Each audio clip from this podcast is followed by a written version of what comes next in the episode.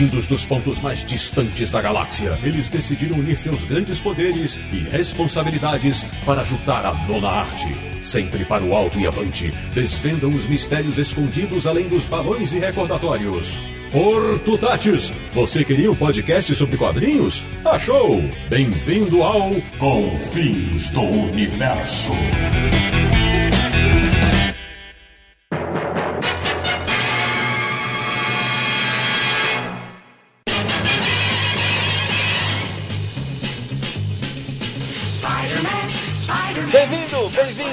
Começando mais uma edição de Confins Universo, o podcast sobre quadrinhos mais ouvido em todo o multiverso da Marvel, que é o podcast do Universo HQ, o site que desde 5 de janeiro de 2000 navega pelas várias realidades alternativas da Dona Arte, www.universohq.com. E o programa de hoje está para amigão da vizinhança algum botar defeito. Eu sou o Sidney Guzman, falo de São Paulo e meu uniforme favorito para subir pelas paredes vem de 2099. Olá, Miguel O'Hara. De Petrópolis, no Rio de Janeiro. Ele é forte, é de morte, é ativo, é radioativo, tem balanço, é um avanço, é pra frente, é diferente. Hey, hey. É o Samir Naliato. Estou curiosa para saber se em alguma realidade alternativa existe o Spider Samir. De Luxemburgo, na Europa. Na calada da noite, sempre alerta ele está. Não tente atacar, que o Sérgio chegou. Codespot, Codespot, aí vem o Codespot. Deus. Eu tava inspirado hoje, hein, Sidão? É, essa foi boa. De Belo Horizonte, em Minas Gerais, estreando nos microfones do Confins do Universo. Nos microfones, atenção. Um dos maiores talentos dos quadrinhos nacionais, que resolveu contar suas histórias por meio da sua arte, justamente por causa de um certo cabeça de teia. Meu amigo, meu autor, meu afilhado, Vitor Cafage. Muito bem-vindo. Eita, eu não ganhei musiquinha, não? Ah, rapaz, é Vitão. Você não é da época do, seria, da, do desenho animado de 67, pô? Vi demais, cara, vi muito. Esqueceu que eu sou velho? Pra quem não entendeu, é o seguinte, eu falei do Vitor que ele tá estreando nos microfones, porque desde do, do começo do ano passado, no meio do ano passado, né, quando a gente completou três anos de podcast, a arte do Vitor Cafage é a nossa vitrine no Confins Universo. E fechando o timaço desse episódio de São Paulo, no bairro de Guaianazes, estreando também no Confins Universo, o cara que passou a gostar ainda mais do Homem-Aranha quando surgiu um certo Miles Morales. Meu amigo Gil Santos, ou simplesmente Load, bem-vindo! Pô, satisfação tá aqui. E, cara, Miles Morales é definitivamente o melhor Homem-Aranha. Ó, oh, já começou quente. Pois bem, meus amigos do Confis Universo, o programa de hoje vai dissecar o longa-metragem animado Homem-Aranha no Aranha Verso, que estreou em janeiro no Brasil em grande estilo. Então, verifica aí se o seu lançador de teias está ok, porque nós vamos balançar um bocado. Até já!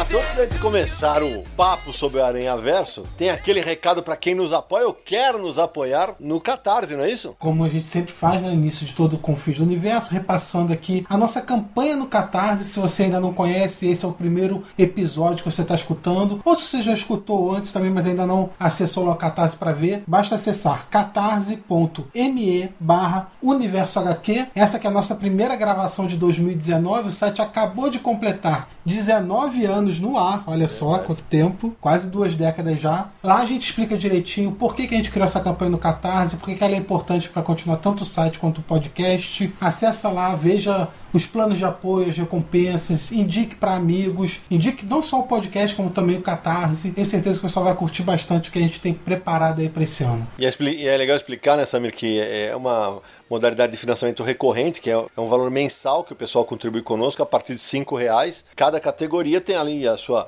a sua recompensa. Uma coisa que eu tenho falado bastante com o Samir, com o Naranjo, que hoje não está por problemas particulares e com o Codespot, é que cada vez mais gente tem descoberto o Confins do Universo agora. Hoje mesmo o cara me escreveu, cara, eu descobri faz duas semanas e tô maratonando, tô alucinado. Eu falei, ah, que bom, é bem-vindo e fica com a gente, né? Então é por isso que a gente sempre faz essa apresentação logo na abertura, né, Samir? Isso, e também porque uma das recompensas é ter o nome eternizado aqui no Confins do Universo, né? Verdade. Então a gente sempre deixa nosso agradecimento para todo mundo que nos ouve, que nos apoia, mas vamos citar 10 nomes aqui para ficarem aqui marcados na história do Confins. Ripa, Então, nosso muito obrigado a Adriano José Melo Costa, Carlos Stefan, César Gaglione, Helenildo Conceição Lopes, Jair Cardoso de Melo, João Ricardo Reichard, Leonardo Fraga Teixeira, Marcelo Aparecido Costa, Murilo Santos e Vitor Lima Mazon. muito legal. Eu sempre reconheço alguns nomes aí e acabo me surpreendendo. O Carlos Stefan é roteirista da Turma da Mônica, fez duas histórias incríveis no crossover com a DC. A do Chico Bento e do Cebolinha são histórias dele. É, eu reconheci o nome aí do Vitor Mazon, que é re- resenhista do Universo HQ. O César Gaglione, que é repórter do Jovem Nerd. E aí, passou meio despercebido aí o Marcelo Aparecido Costa. É o Marcelo Costa, desenhista do Capitão Feio. Do Capitão Feio de Identidade, irmão gêmeo do Magno Costa. Obrigado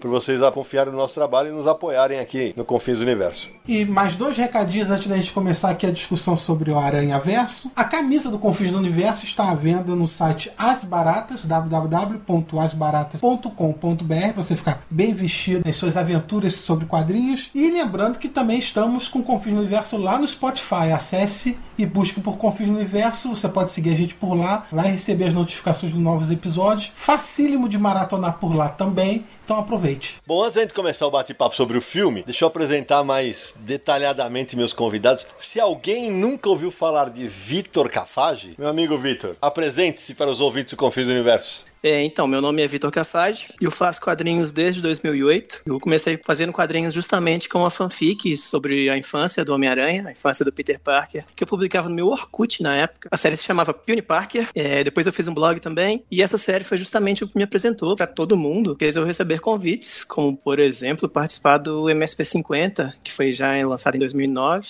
que eu fiz uma história do Chico Bento, aí isso gerou outras coisas, depois eu fui chamado pelo jornal O Globo para fazer uma tirinha para eles, criei uma tirinha chamada Valente, que sai no jornal até hoje. É, fiz junto com a minha irmã as Graphic MSP da Turma da Mônica, Laços, Lições e Lembranças. E estamos aí fazendo mais coisas enquanto a gente assiste o filme do Homem-Aranha mais vezes. E, ô Vitor, é verdade o que eu falei na abertura. Eu lembro que você falou isso na CCXP. O Homem-Aranha foi uma das razões para você fazer quadrinhos, né? Total, Homem-Aranha é total uma das razões de eu fazer quadrinhos. Eu leio as histórias do Aranha desde que eu era pequeno. Minha coleção de quadrinhos começou com Homem-Aranha. Eu comecei a ler quadrinhos, colecionar quadrinhos, na verdade, com acho que uns seis anos, mais ou menos. E, sei lá, tudo que eu aprendi, meus valores, muitas das coisas que eu, que eu penso hoje vieram dessa identificação que eu tenho com o personagem. Então, o tipo de história que eu faço, o tipo, o fato de estar fazendo quadrinhos tem tudo a ver com Homem-Aranha, sim, com certeza. Muito legal. Meu amigo Gilson, ninguém chama o Gil de Gil, mas tudo bem, só a mãe dele, né? Para todo mundo que fala de quadrinhos, o Gil é o Load. Tem um canal incrível, tem um trabalho social maravilhoso. Se apresenta aí, Load, pra galera. Pô, eu sou o Load, né? Eu tenho um canal aí no YouTube desde 2012. É, eu comecei o canal exatamente para estar como eu estou hoje, né? Com amigos falando sobre quadrinho, porque aonde eu moro eu não conhecia ninguém que falava de quadrinho, eu não tinha nenhum amigo. Então eu tive a ideia de fazer um canal para arrumar amigos. E hoje eu consegui aí mais de 100 mil amigos aí para ficar trocando ideias sobre quadrinhos. E fora isso, acho que é só isso. Tenho um canal lá, falo sobre quadrinho, indico pra galera e explico por onde começar a ler alguns personagens se eles têm algum tipo de dúvida. Estamos aí com o projeto Rap em Quadrinhos também, que a galera aí acabou conhecendo ano passado. Que é desenhado pelo, pelo meu amigo, trabalha comigo, pelo Wagner Loud, né? Menino de ouro. Manda muito aquele moleque. Bom, e os dois eu chamei, esses dois, porque eles são um pouquinho fãs do Homem-Aranha, né? Eles não gostaram nada de Aranha Verso, né? Vamos falar de- já já do filme. É, vou até fazer a pergunta já, né? É, Vitão, agora você vai parar de falar que o Homem-Aranha do Garfield é bom, né? Não, de jeito nenhum. O Homem-Aranha do Garfield continua muito bom. É, eu acho que eu sou a única pessoa do mundo que acha isso. É. Mas, assim, não tô falando que os filmes são incríveis, você tem- teve os piores vilões e tudo mais, mas a representação do Peter Parker eu ainda gosto muito da do Andrew Garfield. Muito mais do que a do Tom Holland, que pra mim é a piorzinha, é, e mais do que a do Tobey Maguire também. Mas como filme, não se compara. Spider-Verse é impressionante, né? Vamos falar disso daqui a pouquinho. E ó, o Vitor e o Lodi pediram musiquinha pra ele na abertura, e enquanto a gente dava uma pausa aqui pra começar o programa pra valer, eu expliquei pro Vitor e pro Samir que também não lembravam que a musiquinha que eu cantei era a versão brasileira da abertura do seriado animado de 1967. E tem uma importância toda no filme que a gente não vai dar um spoiler agora, né? Mas essa letra, é, a letra era aquela mesmo, a gente vai colocar pra vocês no, post do Universal aqui qual era a letra. Eu só, evidentemente, botei Samir e Codespot no lugar de Homem-Aranha, né? O Aranha tal. Mas a letra original era do Paul Francis Webster, um cara que inclusive ganhou Oscar com outras canções, né? Olha só. É, e a melodia, aquela. A melodia foi composta por Bob Harris. E tem uma coisa que. Aí as novas gerações que me perdoem e tal, tal. Essa trilha sonora, pra mim, é a trilha do Aranha. Mas Ela essa é- trilha que você tá falando é a que depois o Ramones fez uma versão. Exatamente. isso. O Ramones regravou isso nos anos 90 e eu- enquanto eu fazia a pesquisa para esse podcast, eu descobri tem uma versão do Aerosmith Sim. também é um rock mais pesado. Tem uma versão que eu nunca tinha ouvido, que eu gostei, do Michael Bublé. É uma versão mais blues. E é muito legal. Essa- música fica bem em qualquer voz. Não, minto, não fica bem em qualquer voz, não. Mas vou- a gente vai colocar todos esses links pra vocês no post do Universal aqui. O que eu mais lembro é Homem-Aranha, Homem-Aranha nunca bate, só apanha. Muito bem lembrado, porque eternizado por Didi Mocó, né? e tinha outra estrofe, que era Homem-Aranha cascateiro, só faz força no banheiro. É, amigo! Que foi aparecer na, na trilogia do Sam Raimi, se eu não me engano, tem essa musiquinha também, do Nunca Bate Isso. Nem Papai, não é? Exatamente. É, aliás, vocês falaram do Sam Raimi. Essa eu quero ver se alguém sabia, juro, porque eu quase caí duro. Na trilogia do Sam Raimi, foi gravada uma trilha sonora em português, meu amigo Vitor Cafage, Sim, sim. por J Quest. Tem isso. Meu Deus do céu, eu achava que você ia falar da- do, do Jorge Vecilo. É do Jorge Versilo ou é do Maurício Manieri que canta? Acho que é o Jorge Versilo mesmo, né? Rapaz, essa eu não sei. Eu sei que a do J Quest, quando eu ouvi, é a mesma melodia da trilha original de 67, só que ele faz assim: Homem-Aranha.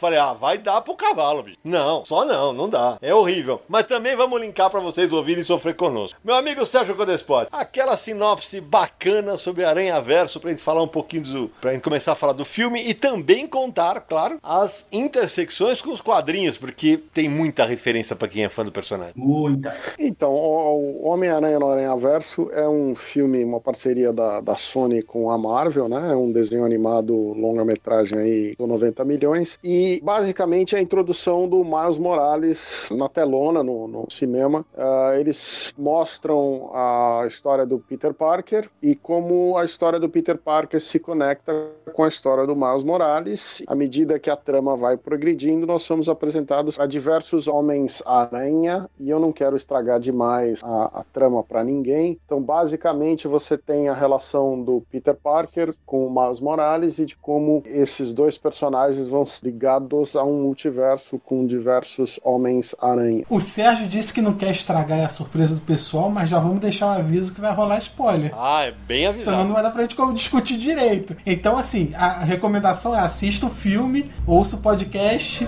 ou se quiser ouvir antes também, mas já sabe que vai ter spoiler. Vai ter spoiler, mas a maioria do pessoal já tá sabendo, né? Que é o que o Sérgio falou. Que no trailer aparecem, tem vários personagens é, que seriam as versões de Homem-Aranha de vários universos que vão parar no universo do Miles Morales. E aí é construída uma trama, quase duas horas de animação. E eu queria, antes de gente falar do filme, eu queria jogar essa bola pro Vitor. Vitão, animação. Que trabalho espetacular, não? É impressionante, né, cara? É, acho que é uma das coisas que mais chama atenção. Eu acho que é um dos principais motivos desse filme estar ganhando tanto prêmio por aí. Né? Ele ganhou o Globo de Ouro há pouco tempo, foi indicado ao BAFTA. Essa semana provavelmente vai ser indicado ao Oscar. Ganhou vários outros prêmios. E eu acho que muito por causa dessa da inovação dessa parte da animação mesmo, né? O jeito que eles é, abraçaram o lado quadrinho da coisa Sim. fez com que eles conseguissem fazer um, um visual único, né? Aquela coisa feita igual todos os filmes da Pixar que a gente vê atualmente e tudo, mas com uma carinha de 2D às vezes, às vezes com uma carinha mais realista. É muito impressionante, assim. É muito. Visualmente é muito bonito, é muito inovador mesmo. Eu li mais de uma pessoa dizendo a animação em termos estéticos. A última vez que ela se impressionou tanto foi com Akira. É, pode ser considerado assim. Eu acho aquele, aquele. Teve um curta da Pixar, que era o Paperman,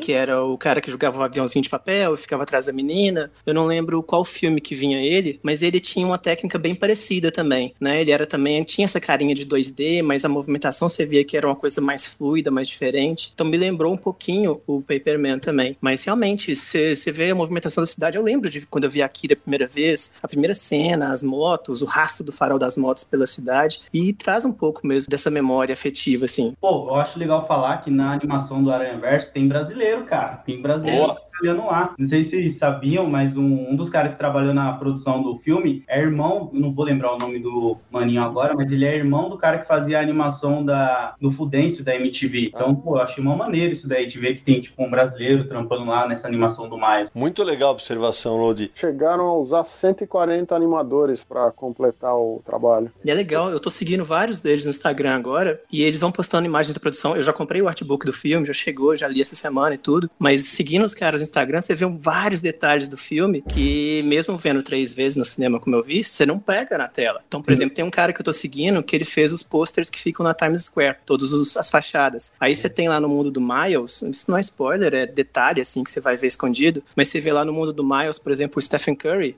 jogador de basquete, é um jogador de golfe. Tem o Neymar, que é um jogador de polo aquático. Tem uma versão de um filme, na verdade é uma mistura do filme, tem um filme chamado Shaun of the Dead. No mundo do Miles eles misturam com o From Dusk Till Dawn, que é um drink no inferno. E aí tem From Dusk Till Shaun, tem várias coisas lá e tem os, e você vai seguindo os caras no Instagram, você vai vendo essas coisas todas, é muito Pô, tem um link também, que se eu não me engano, um dos caras que trabalha, ele fez, ele linkou tudo, assim, num site do Artbook. Eu não sei se é exatamente Eu vi, é isso mesmo, é do artbook sim. Nossa, é muito bonito você ficar olhando aquilo dali, cara. É muito lindo. Eu vou mandar o link depois pra vocês, que aí vocês quiserem colocar pra galera poder ver, assim, quem não tiver como comprar o artbook também. Isso. E tem outra coisa, eles botaram é, na internet agora, os produtores do filme mesmo, o roteiro completo do filme. Sim. Então você pode ler o roteiro todinho do filme, porque eles mesmos falaram, tem tanto detalhe, tem tanta coisa acontecendo ao mesmo tempo, tem tanto personagem falando coisas assim que você não consegue pegar tudo, que eles colocaram o roteiro inteiro do filme pra você conseguir realmente ver tudo que tem lá. E tem umas partes muito legais no roteiro, assim, você já arrepia, Leandro. Cara, tem uma parte no roteiro que eu lembro que eu peguei quando. Acho que foi o diretor, não vou lembrar quem divulgou, que ele colocou lá, deixando bem específico que ele queria as alucinações das coisas do Jack Kirby quando ele desenhava. Tipo, Nossa. Tem isso lá, assim, no roteiro, sabe? Na- numa cena de luta lá. Então você vê que eles tiveram todo esse cuidado também, sabe? Até de especificar pra pessoa que vai animar. É muito bonito. Tem uma parte também que aparece no roteiro que eu acho muito legal, que também não é spoiler, é uma cena que tem logo no primeiro teaser do filme, que é quando o Miles pula do prédio, né? E aí ele vai pulando em câmera lenta e a câmera fica de cabeça pra baixo e mostra ele subindo. Essa parte já estava descrita no roteiro assim. Você lê no roteiro falando Miles pulou do prédio e tudo mais. Nessa cena, virar de cabeça pra baixo, porque a gente quer mostrar que ele não tá caindo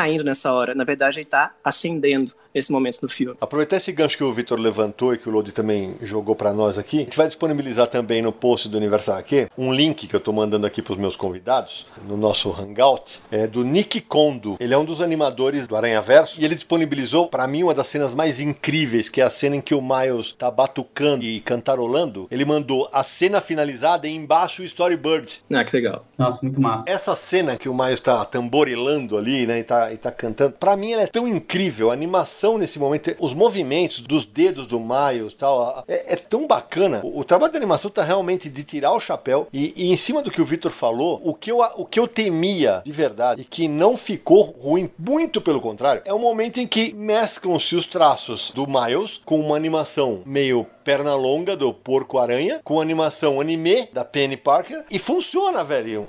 Isso foi incrível. É, o tratamento gráfico que os caras deram no desenho é impressionante. Tem um, um tratamento gráfico para lembrar quadrinhos, para sugerir aquela qualidade da arte, da impressão antiga, com retícula e tal. E tem o cuidado de mesclar os traços diferentes desses estilos, né? O, o Spider-Man Noir, ele aparece todo em preto e branco, tem a, a brincadeira com perna longa, então é um negócio bem impressionante mesmo. É, eu acho que funciona porque eles são justamente porque encaixam na história, porque eles são de universos diferentes. Então cada um tem a sua realidade, seu estilo, seu traço. E quando você sabe que todos eles fazem parte de realidades paralelas, e se juntam, você vê vários estilos ali mesclados. E, e o Sérgio está falando de tentar reproduzir quadrinhos, até com a retícula e tal. Não é só isso, né? Eles incluíram balões recordatórios, incluíram muito da linguagem dos quadrinhos dentro da animação, quadros. Às vezes eles dividem a tela em quadros, né? Então to- toda essa linguagem de quadrinhos é uma mídia é, estática, né? Numa animação ficou muito bem feita. Ô Samir, já que você falou disso, eu já vou apontar pra mim uma das falhas do filme. Em várias passagens do filme, o texto tá em inglês no balão e tem outras que tá em português. né? Nossa. Olha, eu, eu vi dublado, eu não lembro de ter lido em inglês. Eu vi legendado, eu posso estar muito equivocado, eu só vi uma vez até agora, é, mas tem passagens em que o texto aparece, os textos dos recordatórios. Ele, ele tá em inglês e tem horário. Por exemplo, você viu dublado, os textos estavam em português? Que eu lembro estavam todos em português. No dublado teve momentos que eu vi, eu acho que eu vi, né? Que tinha as duas versões, em português e em inglês. Eu não lembro de ter visto em inglês, não. Eu vi, eu vi primeiro dublado e tava tudo em português. E eu acho que legendado, pra mim, também tava tudo em português, tirando alguns. Por exemplo, a hora que o sentido de aranha toca pela primeira vez muito alto, eu acho que é um tipo lookout, alguma coisa assim que ele fala. Esse apareceu em inglês, mas É. nos recordatórios acho que tava em português. Eu acho que foi isso, mas eu também acho que foi nessa pegada. E a gente falou da linguagem dos quadrinhos incorporados, eles também botam onomatopeia, né? Apesar da animação ter o efeito sonoro, eles colocam onomatopeia e colocam aqueles splashes de desenho mesmo, por exemplo, quando duas pessoas estão batendo a mão e aí faz aquele traço em volta da mão mostrando o impacto. Eles fazem isso na animação, que não é preciso, mas puxa da linguagem dos quadrinhos, né? Sem dúvida. É isso, é, é abraçar o quadrinho, sabe? Abraçar a fonte. Eu acho que o grande, o grande mérito do filme é esse. A gente vê esses filmes mais antigos super-heróis, a gente vê notícia, por exemplo, quando fizeram o filme dos X-Men, que o diretor não queria que os atores lessem os quadrinhos dos X-Men, porque ele queria, né, que fosse a visão dele e tudo mais. Tanto que isso é nada a ver. No Spider-Verse eles abraçam completamente o quadrinho, fica muito legal, né? Essa coisa de dividir a tela em quadrinhos é uma coisa que o Ang Lee tentou desde o filme do Hulk, É. só que lá não funcionou tão bem assim. Ficou é muito bem feito, cara, é muito absurdo. Isso que você falou, Vitor, é uma tendência que a gente tem visto ultimamente. Cada vez mais as produções estão se aproximando dos quadrinhos. Sim. Eu acho que o primeiro filme dos Vingadores é muito quadrinhos também. Eu gosto da tom galhofa que ele tem, sabe? O primeiro Vingadores é aquela coisa, tá vindo um exército alienígena pra Terra e eles vão invadir a Terra e os heróis têm que brigar entre eles antes pra depois lutar com, com a invasão alienígena. Eu gosto disso, eu acho bem legal. Ô Lodi, mas me fala, você, de nós cinco, Lodi, você é o leitor mais novo aqui, o que lê quadrinhos há menos tempo, eu sei que você curte muito super-herói. A gente tá falando aqui muito dos méritos do filme. Pra mim tem um mérito que, como leitor veterano, eu quero saber se isso tocou a você também, que é o filme funciona pra todo mundo e não só pra quem entende de cronologia. Sim, mas aí que tá, que nem, tipo, o universo do Miles, eu já tinha lido na época que saía, né? Uhum. O Miles Morales eu já conheci. Então eu já fui com esse pensamento, tipo, hum, será que eles vão mudar muita coisa do personagem? Sabe? Tipo, eu já tinha isso. Mas quando eu vi o filme, mesmo eles mudando algumas coisas, Sim. o filme funciona normalmente, tá ligado? Você não precisa conhecer nem os outros personagens, né, do Aranha Verso. Tem muita gente que não chegou ali a fase do Aranha Verso vai entender quem é o Porco-Aranha,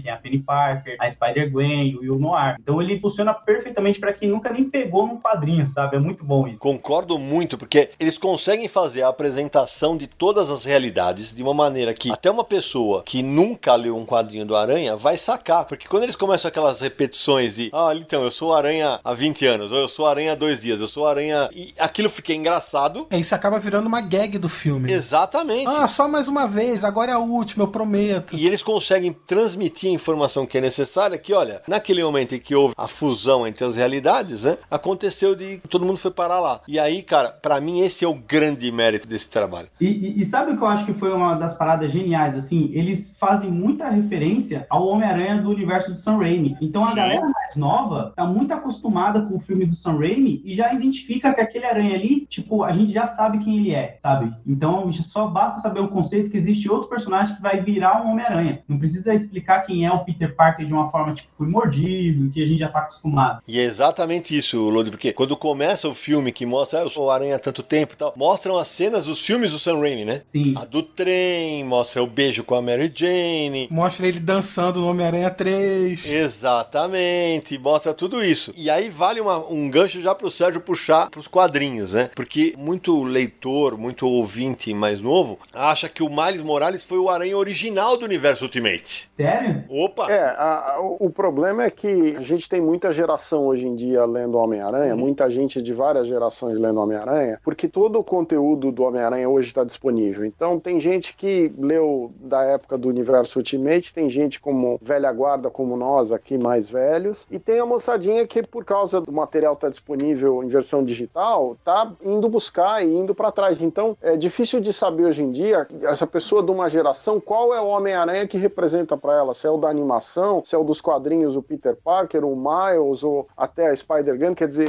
hoje eu tenho dificuldade de me relacionar com os outros leitores, porque não dá para imaginar que eles são como a gente que cresceu lendo o Peter Parker e viu toda essa. Né, e, e o filme tem o mérito de pegar o conceito básico do Homem-Aranha e te, te apresentar para uma série de personagens com quais uma variedade de público vai se identificar, só que ele não parece ser uma história de origem, mas é, né? A, é a origem do Miles. Você não fica com aquela ideia de que é mais um filme de origem. Ele parece uma história original na qual você é apresentado vários personagens. Mas se você presta atenção, é a história do Miles o tempo inteiro. Sim. Só que não, não, não parece um filme de origem que até já cansou todo mundo, puta, mais um filme de origem, né? Repete a origem do personagem 200 vezes cada vez que dá um reboot no filme. E isso não acontece aqui, você não fica com essa sensação. Esse é um outro mérito desse filme. E aliás, falando em mérito, Sérgio, eu quero lembrar aqui, é, para quem já deixei claro já em outros programas, eu achei uma porcaria de volta para casa, né? É, e o Aranha Verso mostra como dava pra fazer a cena do tio Ben sem repetir. Ah, repetiu de novo, repetiu de novo de uma maneira absolutamente sutil que todo mundo entendeu. Eu- é que eu tenho um grande problema nesse Homem-Aranha do Tom Holland. Eu não quero ficar muito entrando nele, porque eu odeio o Homem-Aranha do Tom Holland. Eu também. Eu também. Porque o Homem-Aranha do Tom Holland, se você pegar, ele tem quase tudo ali do Miles, vamos dizer, mas só não é o Miles lá. Sim. Tipo assim, tem um gangue, mas não é o gangue. É o Duende Macabro, sabe? Tipo, tem os conceitos, mas eles não tiveram a coragem de colocar um ator negro pra fazer já um filme assim. Que, aliás, vale lembrar que o Miles Morales só existe por causa do Donald Glover, né? Sim. Vocês sabem disso, né? Aham. Sim. Então, o que que acontece? Em 2010, quando a Sony anunciou que ia rebutar o universo da trilogia de Sam Raimi, eles falaram isso, ah, a gente vai fazer um novo Homem-Aranha. Nisso, começou a surgir uma campanha no Twitter chamada Donald Glover for Spider-Man, era pro Donald ser o Homem-Aranha, porque a galera já gostava bastante do trabalho dele como MC e também como ator, que ele atuava na série Community. Só que é lógico, né, a Sony ela não teve essa coragem e contratou o Andrew Garfield, que é o Homem-Aranha também, que eu não gosto, que o Vitor aí, pelo jeito, idolatra bastante.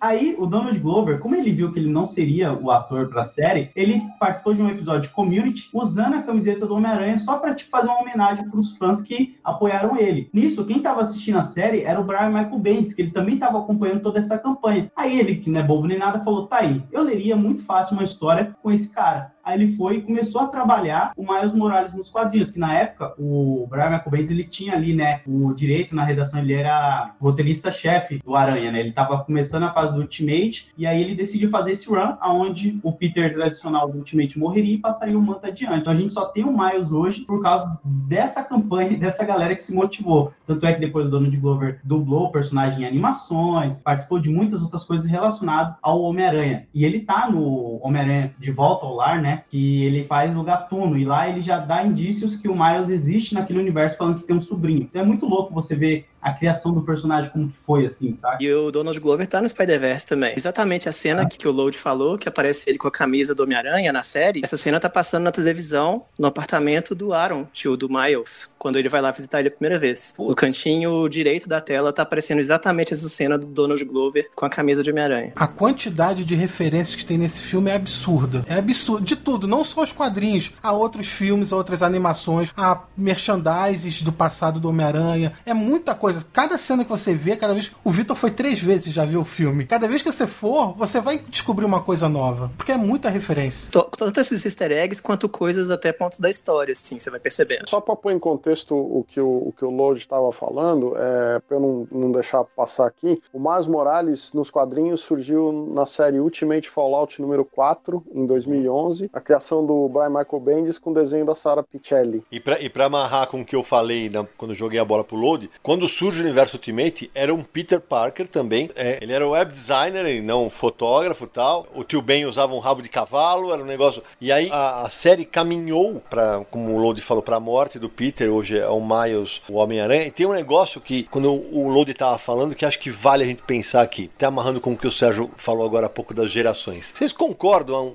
Que o Homem-Aranha é o único, talvez junto com o Flash, vai? É o único herói que funciona com mais de uma identidade para vários públicos. Porque, ó, o Miles, ele é um Homem-Aranha para muita gente. O Peter é para muita gente. A Gwen vai ser para muita gente, a, a, a garota Mulher-Aranha. É, eu, eu falei do Flash porque tem o negócio do Barry Allen e do Wally West Sim. né? Sim. E também funciona. Agora, o Aranha, porque você vai o Batman. O Batman é o Bruce Wayne, velho. É, o Thor. O Thor vai ser, é, sabe? Ah, teve a menina, mas o Aranha foi um dos personagens que conseguiu fixar as suas versões para as gerações de eleitores. Eu tenho um ponto do que o Cid falou, que ele colocou o Wally West. Eu, eu só vejo o Miles por causa de uma parada. O Miles, ele não cai em nenhum tipo de estereótipo. O Miles e o Pantera foram os filmes, assim, que você, como negro, se sente representado pra caramba, porque ele não cai em nenhum tipo de estereótipo que normalmente esses personagens negros caem. O Wally West, quando ele passa a ser negro, né, no, acho que é no 952, Isso. é. Flash vira negro lá, o Wally. E a primeira cena dele, eu lembro, é ele tomando enquadro. Você lembra disso? Nos 952? Ele tá tomando enquadro e quem enquadra ele, se eu não me engano, é o Flash mesmo, o Barry. E aí, tipo, você fala, pô, só porque o cara, ele já é negro, ele já tá tomando um enquadro e depois você vê que ele vira o Flash e ele gosta de fazer o quê? Racha. E ele é um cara totalmente fora da lei que fica fazendo racha de carro de corrida. Então, sempre que um deles trabalhava esse tipo de personagem, mudando a etnia, eles colocavam algo assim que você ficava, pô, cara, que bagulho chato, sabe? É a mesma coisa que a gente fala que, tipo, pô, já teve filmes com negros antes, tipo Blade, Spawn, mas esses personagens nunca foram como um Pantera Negra ou um Miles, que você não tem nada assim pra olhar e falar, hum, esse cara aí tem um pé meio ali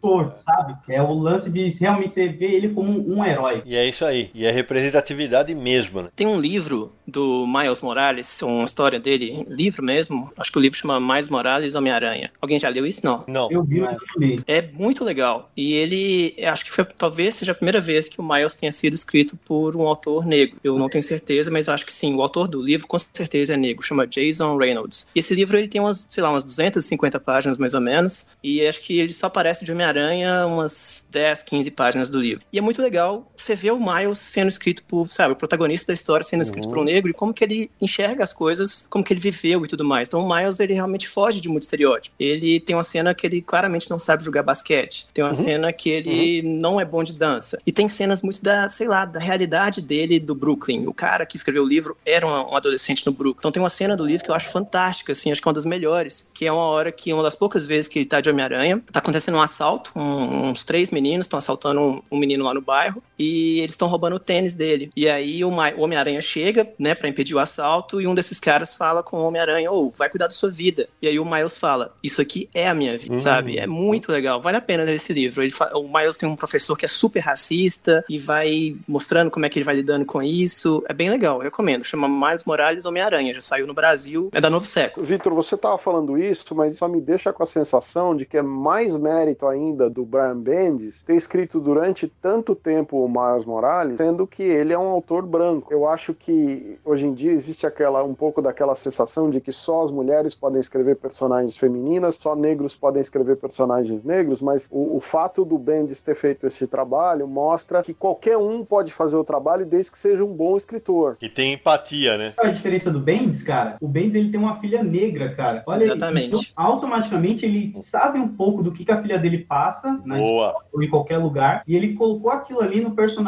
quando ele escrevia. Porque ele não ia ter esse estralo assim do nada, só tipo, pô, vou fazer isso pra vender quadrinho. Ele com certeza pensou na filha dele, Exatamente. alguma coisa assim. É, Eu não sei, eu Você nunca tem toda a razão. E, e aí vale, vale um, um dos easter eggs do filme que a gente certamente viu, né? Na hora que o Miles tá procurando os contatos do telefone, aparece Brian Michael Bendis, né? E Sarah Pichelli também. E a Sarah Pichelli também, ó. Eu não tinha visto a Sarah. Aparece o Dennis Cohen, aparece o Todd McFarlane também. Ah, que legal, velho, que legal. Ô Samir, mas eu queria levantar uma bola é o seguinte. Eu não sei se a minha memória tá me traindo ou não, mas vocês lembram que quando o Miles começou a surgir nos quadrinhos, teve uma boataria que iam tentar fazer com que ele fosse também gay? Cara, eu tenho quase certeza disso, cara. Falei, alguém tem que lembrar junto comigo, não é possível. Eu lembro, eu lembro isso mesmo. Foi, foi meio em tom de, de piada, de deboche, assim, na época. Eu acho que hora, hora nenhuma isso foi cogitado pela Marvel. Foi uma coisa meio assim, ah, ele, ele é representante das minorias, ele é hispânico, ele é negro, ah, só falta ser gay também. E aí rolou, acho que, se não me engano, rolou até uma campanha pra que ele fosse gay, alguma coisa assim. Ah, Eu, eu não lembrava disso. É isso que eu ia mencionar, porque o Miles Morales é negro, mas ele também é latino, né? Sim, sim. Então ele é um latino negro. Deve ter sido mesmo em tom de deboche. Então não foi nada oficial, isso que eu queria lembrar. Só tem um Homem-Aranha. Mas existe outro universo. Eu acho que vale a pena, então, a gente, já que a gente tá falando de Ultimate, Miles Morales, é, é só botar o contexto rapidinho de como foi essa criação na cronologia da Marvel, porque a Marvel tem a sua, sua linha normal, que é chamada Terra 616. Ali no ano 2000, é, mudou a direção da Marvel, estavam procurando é, novos conceitos, novas é, ações com seus personagens, e tiveram a ideia de criar uma nova cronologia onde os personagens começariam a história deles desde o início, sem todo aquele peso de anos e anos de histórias atrás deles. Então, essa ideia gerou o que se chama Universo Ultimate, que hoje é conhecido como Terra 6160. E aí, nessa época, o primeiro personagem que ganhou uma nova versão foi o Homem-Aranha, que vocês já falaram, o Brian Michael Bendis e Mark Bagley. Começaram a trabalhar nessa revista, depois veio a versão Ultimate dos X-Men, dos Vingadores, que se chamam Supremos, e tudo isso. E essa fase do Homem-Aranha inteira foi escrita pelo Bendis até 2011. 11 anos de histórias. Em 2011, vem aquele lance que o, o Load já contou. Na história, ele mata o Peter Parker e aparece o Miles Morales, que herdaria a máscara do Homem-Aranha, né? Essa história é em 2011. Estão falando sobre... é, muita gente acha que o Miles Morales sempre foi o Homem-Aranha do universo Ultimate e tal.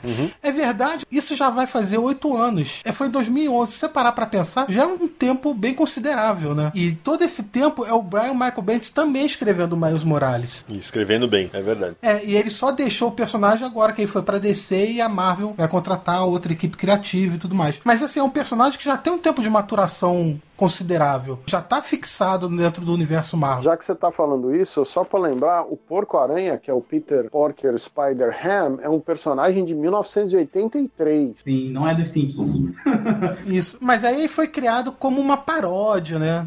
Era um- uma pegada diferente. Ele surgiu numa paródia, mas ele tinha revista é, mensal naquela linha Star Comics da Marvel, que era uma linha infantil, né? Uhum. Então é um personagem que tem muitos anos de tradição e estava desaparecido até esses eventos aí do Spider-Verse. É verdade. E é isso que o Lodi falou. Tem muita gente que tá vendo o cinema agora achando que é uma brincadeira por causa do Simpson. Não. Realmente tem. Tem gente achando isso. Tem mesmo. E só faltou falar uma coisa que, Lodi, concordo em gênero, número e grau com o que você falou do De Volta ao Lar. Faltou culhão pra Marvel pra fazer o personagem ser o Miles, o personagem negro. Porque o Peter que a gente vê lá é muito mais o Miles do que o Peter. Concordo 100%. Eles não vão fazer porque, tipo, quem conhece o Miles é normalmente a galera que nem eu. Eu comecei a ler quadrinho com 10 anos. Então, eu basicamente peguei essa linha do Ultimate. Mas eu já via coisas do Peter antes. Só que quando o Miles surgiu, eu torci o nariz. Eu falei, ah, mano, eu não quero ler esse personagem. Eu gosto do Peter do Ultimate. Eu gosto do Peter, o branco tradicional. Aí eu fui ler eu comecei a gostar. Imagina essa galera que, tipo, só tá acostumado com o filme se eles iriam querer ver o Miles, sabe?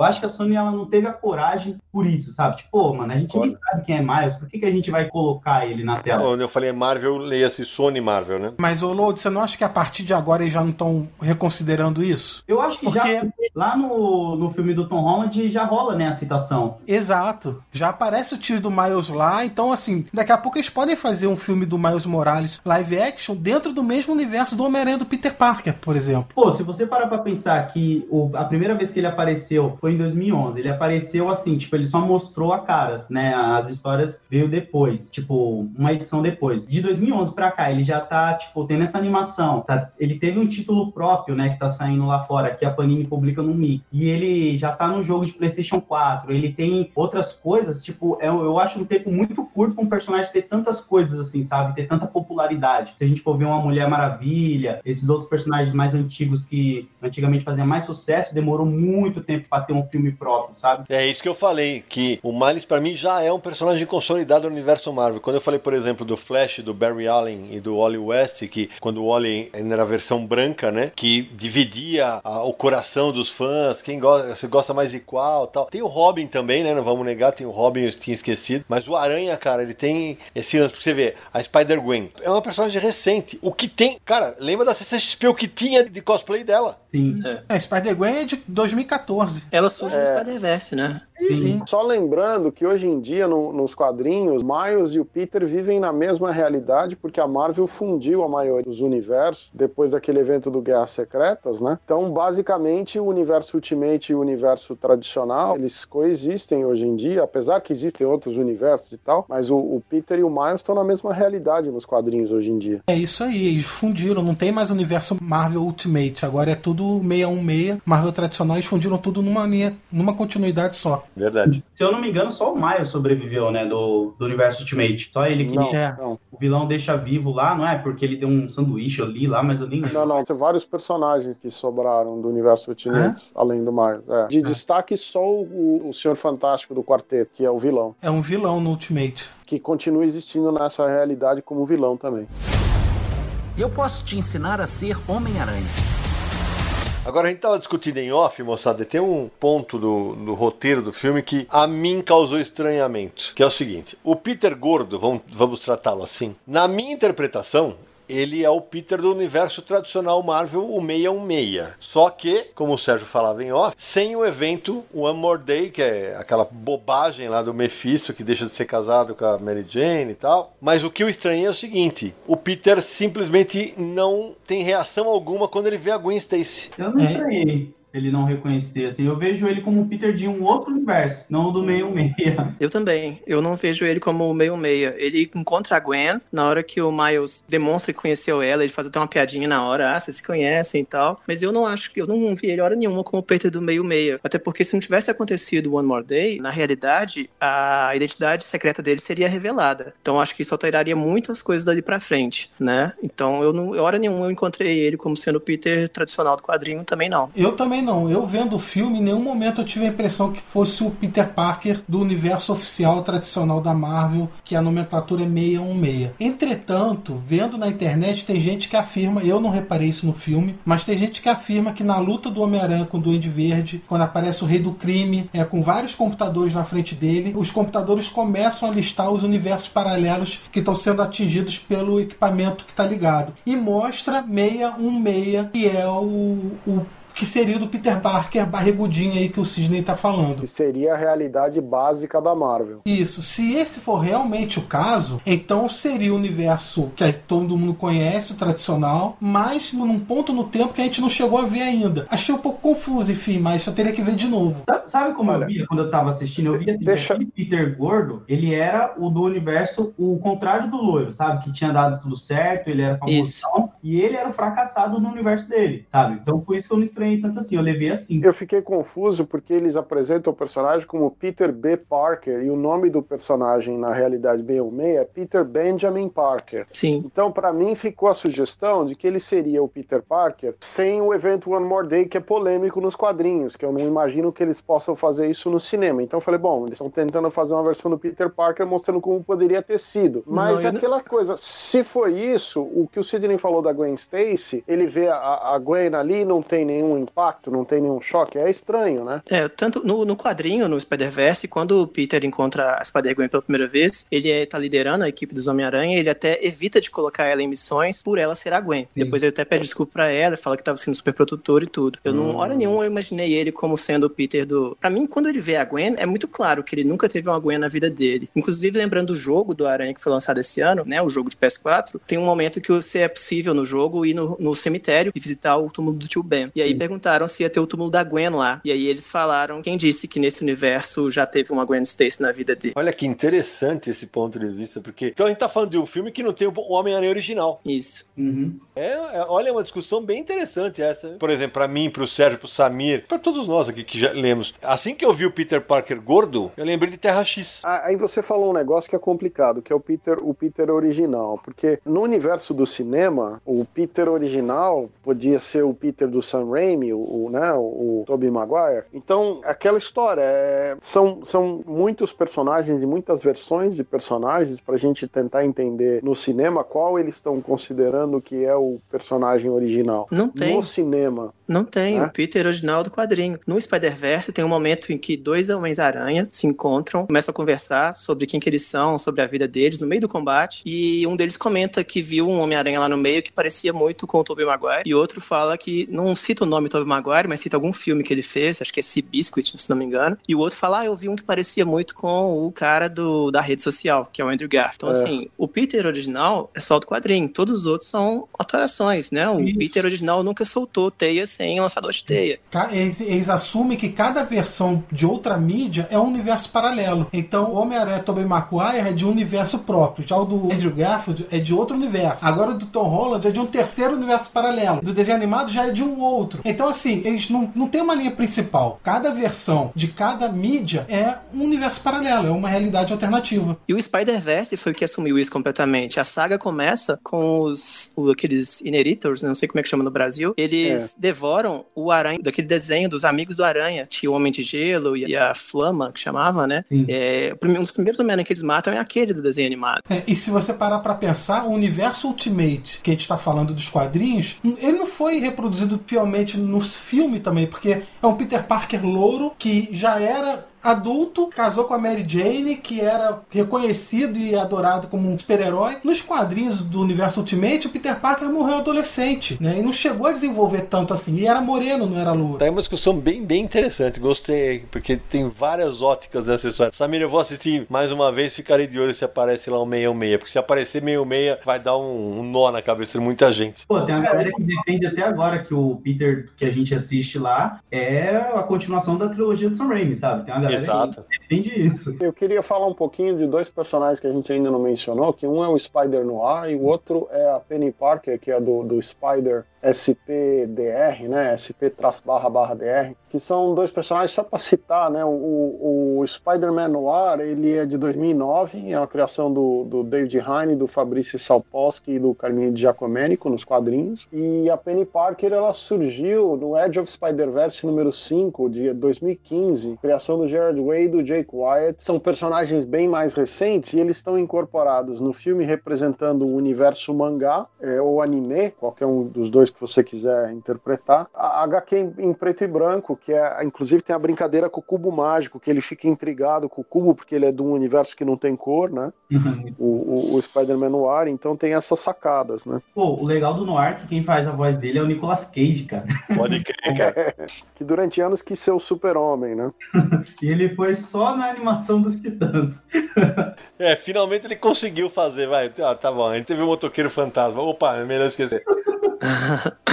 Um personagem também que vale a pena a gente mencionar que a gente não falou é o Wilson Fisk, né? O rei do crime. Ah, sensacional. é o vilão do filme. E por que, que vale a pena mencionar ele? Por algumas coisas. Primeiro, a versão que tá na tela é a do Bill Sienkiewicz. Assim, Exatamente. cuspida e escarrada dele. A Panini publicou recentemente Demolidor, Amor e Guerra. É aquela versão que eles fizeram no filme. Inclusive, tem uma passagem do filme que eles reproduzem a arte do Sienkiewicz na tela. É no flashback, aparece o quadro dele com a família. Exato, é sensacional essa parte. E eu queria mencionar outra coisa também, que é porque o Wilson Fisk todo mundo conhece como o principal antagonista do Demolidor, né? Mas nos quadrinhos ele foi criado como adversário do Homem-Aranha. Foi na revista do Homem-Aranha que ele surgiu. Exatamente. E, e- e vou te falar que, de novo, aquele negócio da habilidade de- da, da equipe de roteiristas, da animação, eles conseguiram colocar no filme o drama muito rapidamente do Wilson Fisk de perder o filho e a mulher, e, e fica muito claro o que ele precisa. Ele, é, eu vou buscar em outra realidade, é minha mulher e meu filho acabou. É, e quem conhece o personagem nos quadrinhos sabe que é uma fixação dele pela mulher dele, né? Exatamente. E eles botaram isso no filme também. Só lembrando que, ah, ah, além da mulher dele, o filho dele nos quadrinhos vira o vilão, o, o Rosa. Rosa. né? E aparece na animação também.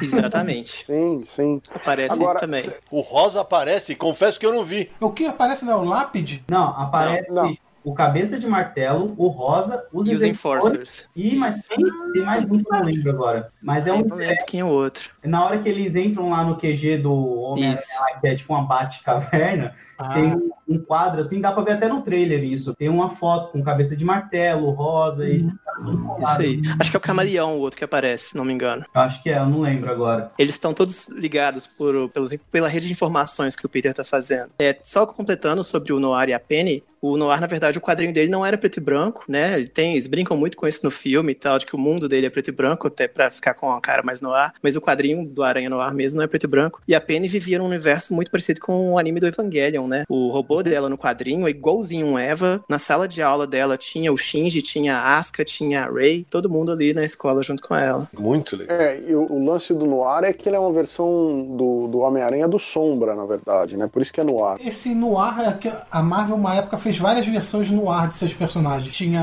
é, os X-Men, o Luke Cage, Homem de Ferro, Demolidor, Deadpool, Arma X, Wolverine. E uma dessas versões foi o Homem-Aranha. O Homem-Aranha que a história dele se passa na década de 30, quando os Estados Unidos estavam na Grande Depressão e tal. A Panini publicou esse material no Brasil numa edição em capa dura. Acho que foram até duas edições, se não me engano. É isso aí. É, e a gente estava falando do, do Rei do Crime, e isso também dá uma ideia da dificuldade de negociar os direitos desses personagens para o cinema. Porque você vê que na televisão, é, a produção da Marvel com a Netflix está passando o Demolidor e não sei o que com o Rei do Crime e a Vanessa Fisk e tal. No cinema, é uma versão da Sony Columbia que tem os direitos em parceria com a Marvel. Então, tem várias dessas brincadeiras que negociar os direitos são bem complicados. É, Tanto mas- é que o, o, o Aranha Verso nos quadrinhos, eles usaram centenas de versões do Homem-Aranha. As únicas poucas versões, acho que cinco ou seis personagens, que eles não puderam usar oficialmente, são as versões do Tobey Maguire e do Andrew Garfield, dos cinemas. Então tem, existe uma série de problemas para lidar com os direitos de imagem, os direitos de personagem que estão intrinsecamente ligados, às vezes, a, a- a essas companhias e a imagem dos atores, às vezes proíbe ou que apareça num filme ou que apareça nos quadrinhos. Né? Ô Sérgio, eu não sei se pode ser isso, mas é, no caso do Andrew Garfield e do Tobey Maguire, pode ser porque eles teriam que pagar pra eles pra ter a fisionomia deles no filme. Então, porque você vê que esses trechos, essas versões são representadas no filme, mas não com as feições dos atores. E no caso do Rei do Crime, que apesar de estar aparecendo aí, que agora pertence a Marvel Studios normalmente, saiu da Fox, voltou pra eles, tem na série Demolidor, mas agora a Sony e a Marvel têm um acordo, então deve ser mais fácil de liberar um ou outro personagem. É provável. É, eu acho que ainda existem al- algumas limitações aí dos personagens que a Marvel não conseguiu funcionar de volta, entre eles o Namor, e, mas mais ou menos entrando nos eixos para poderem montar o universo deles do jeito que eles querem, né? Tem uma versão do Homem-Aranha que aparece no quadrinho do Spider-Verse e que é muito querida pelos fãs, que é o Homem-Aranha do seriado japonês, que Isso, pilota um robô gigante chamado O Leopardo. Spider-Man. Exatamente. E tem uma curiosidade que vai ter uma continuação do Spider-Verse, e eu não lembro agora se foi um dos diretores ou um dos produtores, falou no Twitter que se o filme chegasse a 200 milhões de bilheteria só nos Estados Unidos, né, doméstico, que ele prometia que ia colocar o Aranha do seriado japonês na continuação. Estamos torcendo. Tem uma outra coisa no filme que a gente reparou, assim, que você vai vendo mais de uma vez o filme, você vai vendo coisas novas, né? Uma coisa que a gente estava até conversando em off, que o Lodge estava comentando, era do número 42, que aparece bastante no filme. Ele mostra como sendo o número da aranha que pica o Miles, e é também o número do que é sorteado o Miles para entrar na escola onde ele já tá no início do filme. E tem uma história, é, no quadrinho, é esse número 42 mesmo, o número da aranha e tudo mais. E a gente, existe uma teoria na internet de por que, que é esse número 42. E como eu também faço quadrinhos e tudo, eu imagino que essas coisas nunca são aleatórias. A gente sempre busca um porquê num nome, num número. Tem uma teoria que diz que é 42 porque teve um jogador de beisebol, o primeiro jogador de beisebol negro da Liga Americana de, de, de beisebol, ele usava a camisa número 42. Dizem que é por isso que a aranha que picou o Miles é 42 também. É uma teoria, nada confirmado pelo Bendis até onde eu sei. Ó, Vitão, eu também gosto de acreditar nisso porque o primeiro jogador negro a atuar na Major League Baseball dos Estados Unidos foi Jack Roosevelt Robinson. É, no dia 15 de abril de 47, segundo a Wikipedia, ele rompeu a linha de cor do beisebol americano. Para muita gente, ele é considerado o maior ídolo do esporte por conta disso. É, nos anos 2000, acho que criaram até tipo um dia dele. Isso. Que os jogadores, nesse dia, os jogadores de beisebol usam, não sei se todos os jogadores ou os jogadores do time que ele jogava, todos eles usam o número 42 nas É, é o Jack Robinson Day, isso começou em 15 de abril de 2004. Que história incrível, eu, eu vou torcer demais para isso ser verdade, para alguém confirmar isso. Uma coisa que eu só percebi da segunda vez também, que a gente pode falar, não sei se na hora já de spoilers, é que a aranha que, que pica o Miles, ela veio de outra dimensão também. Vocês viram isso, não? É porque ela dá Não. o que é Max. É, isso é. Não, é- ela dá, aqueles, ela dá aqueles piripaque que eles dão, sabe? É, aqueles É, ela, ela deles. tá surtada, ela tá surtada também, Ela dá aqueles exatamente. piripaque também. Aí fica bem claro que ela veio Ela de outra dimensão primeira também. vez, né? Que ele fica fazendo os testes lá, o rei do crime. Isso, isso. É porque Na, na primeira cena, o primeiro, o primeiro teste que eles fazem não aparece no filme. A gente só fica sabendo dele quando o Miles sai, encontra os ex-colegas de escola, um deles fala, Ei, Miles, você viu o terremoto ontem? Aí ele falou, não, tava dormindo. Aí eles passam, o pai dele pega ele de carro, aí na televisão fala, ah, ontem teve um terremoto, Homem-Aranha foi visto na área e não sei o quê. É nesse que a Gwen vem também, que quando o Miles chega na escola, ela já tá lá. Ela não vem no mesmo que o Peter velho. E a aranha, acho que veio nesse também. Que a aranha fica dando Então, aqueles mas- mesmos piripaquezinhos. Agora, a Alchemax é aquela empresa que tinha um lance com o Miguel O'Hara. Sim. Começou é no Homem-Aranha 2099. 99. Isso. É, eu acho que é pra fazer o link com a cena do fim, né? Com a cena final, pode ser. Pode ser que a aranha tenha vindo de lá. Pode ser. Apesar de que a Alchemax já aparece no quadrinho atualmente, é a empresa Sim. que a Liz, né, a esposa do Harry Osborn, coordena. É. Pô, esse filme, ele tem tanto, tanta referência que eu não posso deixar passar algumas coisas que falaram comigo assim, que nem são referência, né? Mas a forma que eles introduziram isso no filme, que para algumas pessoas às vezes pode ter passado assim, batido, ah, é só um elemento legal que eles, de estética do filme. O grafite, a trilha sonora e o Demais. lance do cardaço do Miles, o lance do cardaço, cara, foi uma cena que eu olhei assim e falei, putz, esse cara tá falando comigo. Porque, tipo, quem andou de skate provavelmente sabe que existe um negócio que você usa, né, que é o cardaço, que você coloca no, no lugar do cinto, porque é mais fácil para você poder fazer as manobras. Eu andei de skate dos 12 anos até os 25 e eu usava muito isso e as pessoas ficavam falando, pô, isso aí não é lugar de usar cardaço, cara. Para com isso aí, eu tinha que explicar que é estilo, porque aquilo ali facilitava para mim. E quando o Miles usa o cardaço dele daquele jeito e fala que tá complementando no estilo dele, cara, eu falei, olha aí, cara, tá vendo? O cara tem que ficar explicando pros outros por que, que ele deixa só um pé desamarrado. É o cadarço, é. É o cadarço dele, ele, ele amarra de, de outro jeito, é verdade, isso aí. É muito, muito massa. legal. E o, o lance do grafite, cara, eles colocarem o grafite de uma Hum. forma que não coloca criminalizando. Tipo, o pai do Miles é policial, mas você não vê em nenhum momento o pai do Miles repreendendo ele, falando pra ele não fazer aquilo, sabe? Tipo, ele fala que tá de olho na quantidade que o filho dele tá colocando pela cidade. Você não sabe se ele tá falando aquilo de uma forma prejudicando o Miles ou falando assim, tipo, pô, eu tô de olho, você tá colocando bastante. E ele até fala, pô, eu coloquei um stick onde meu pai nunca vai ver, sabe? Uhum. É, tem Bensky, cara, eles fazem referência ao Bensky, tem Kopichu, que é outro grafiteiro foda. Então tem muita coisa assim relacionada ao universo do grafite, falou muito assim comigo também. E com certeza, pessoas que vão ver essa animação vão sair de lá falando, pô, cara, eu tenho muita vontade de grafitar. Porque aquela cena dele com o tio dele, cara, é muito emocionante, cara. É muito bonita, sabe? Os dois juntos ali fazendo um grafite, toda aquela cena do tio dele apoiando ele. Eu gostei pra caramba, eu não tenho o que dizer. É, a, a- a cena com o Banksy é muito engraçada, inclusive, né? É bem rapidinha, né? Mas é uma piadinha legal. É, é bem divertido. Olha só, a gente tá falando tanto de referência, eu queria puxar algumas é, curiosidades que eu observei vendo o filme. Uma é que quando vai começar, aparece o selo de código dos quadrinhos, o Comics Code Authority, na tela, dizendo aprovado pelo Comics Code. Sério, que, que entrada genial do filme.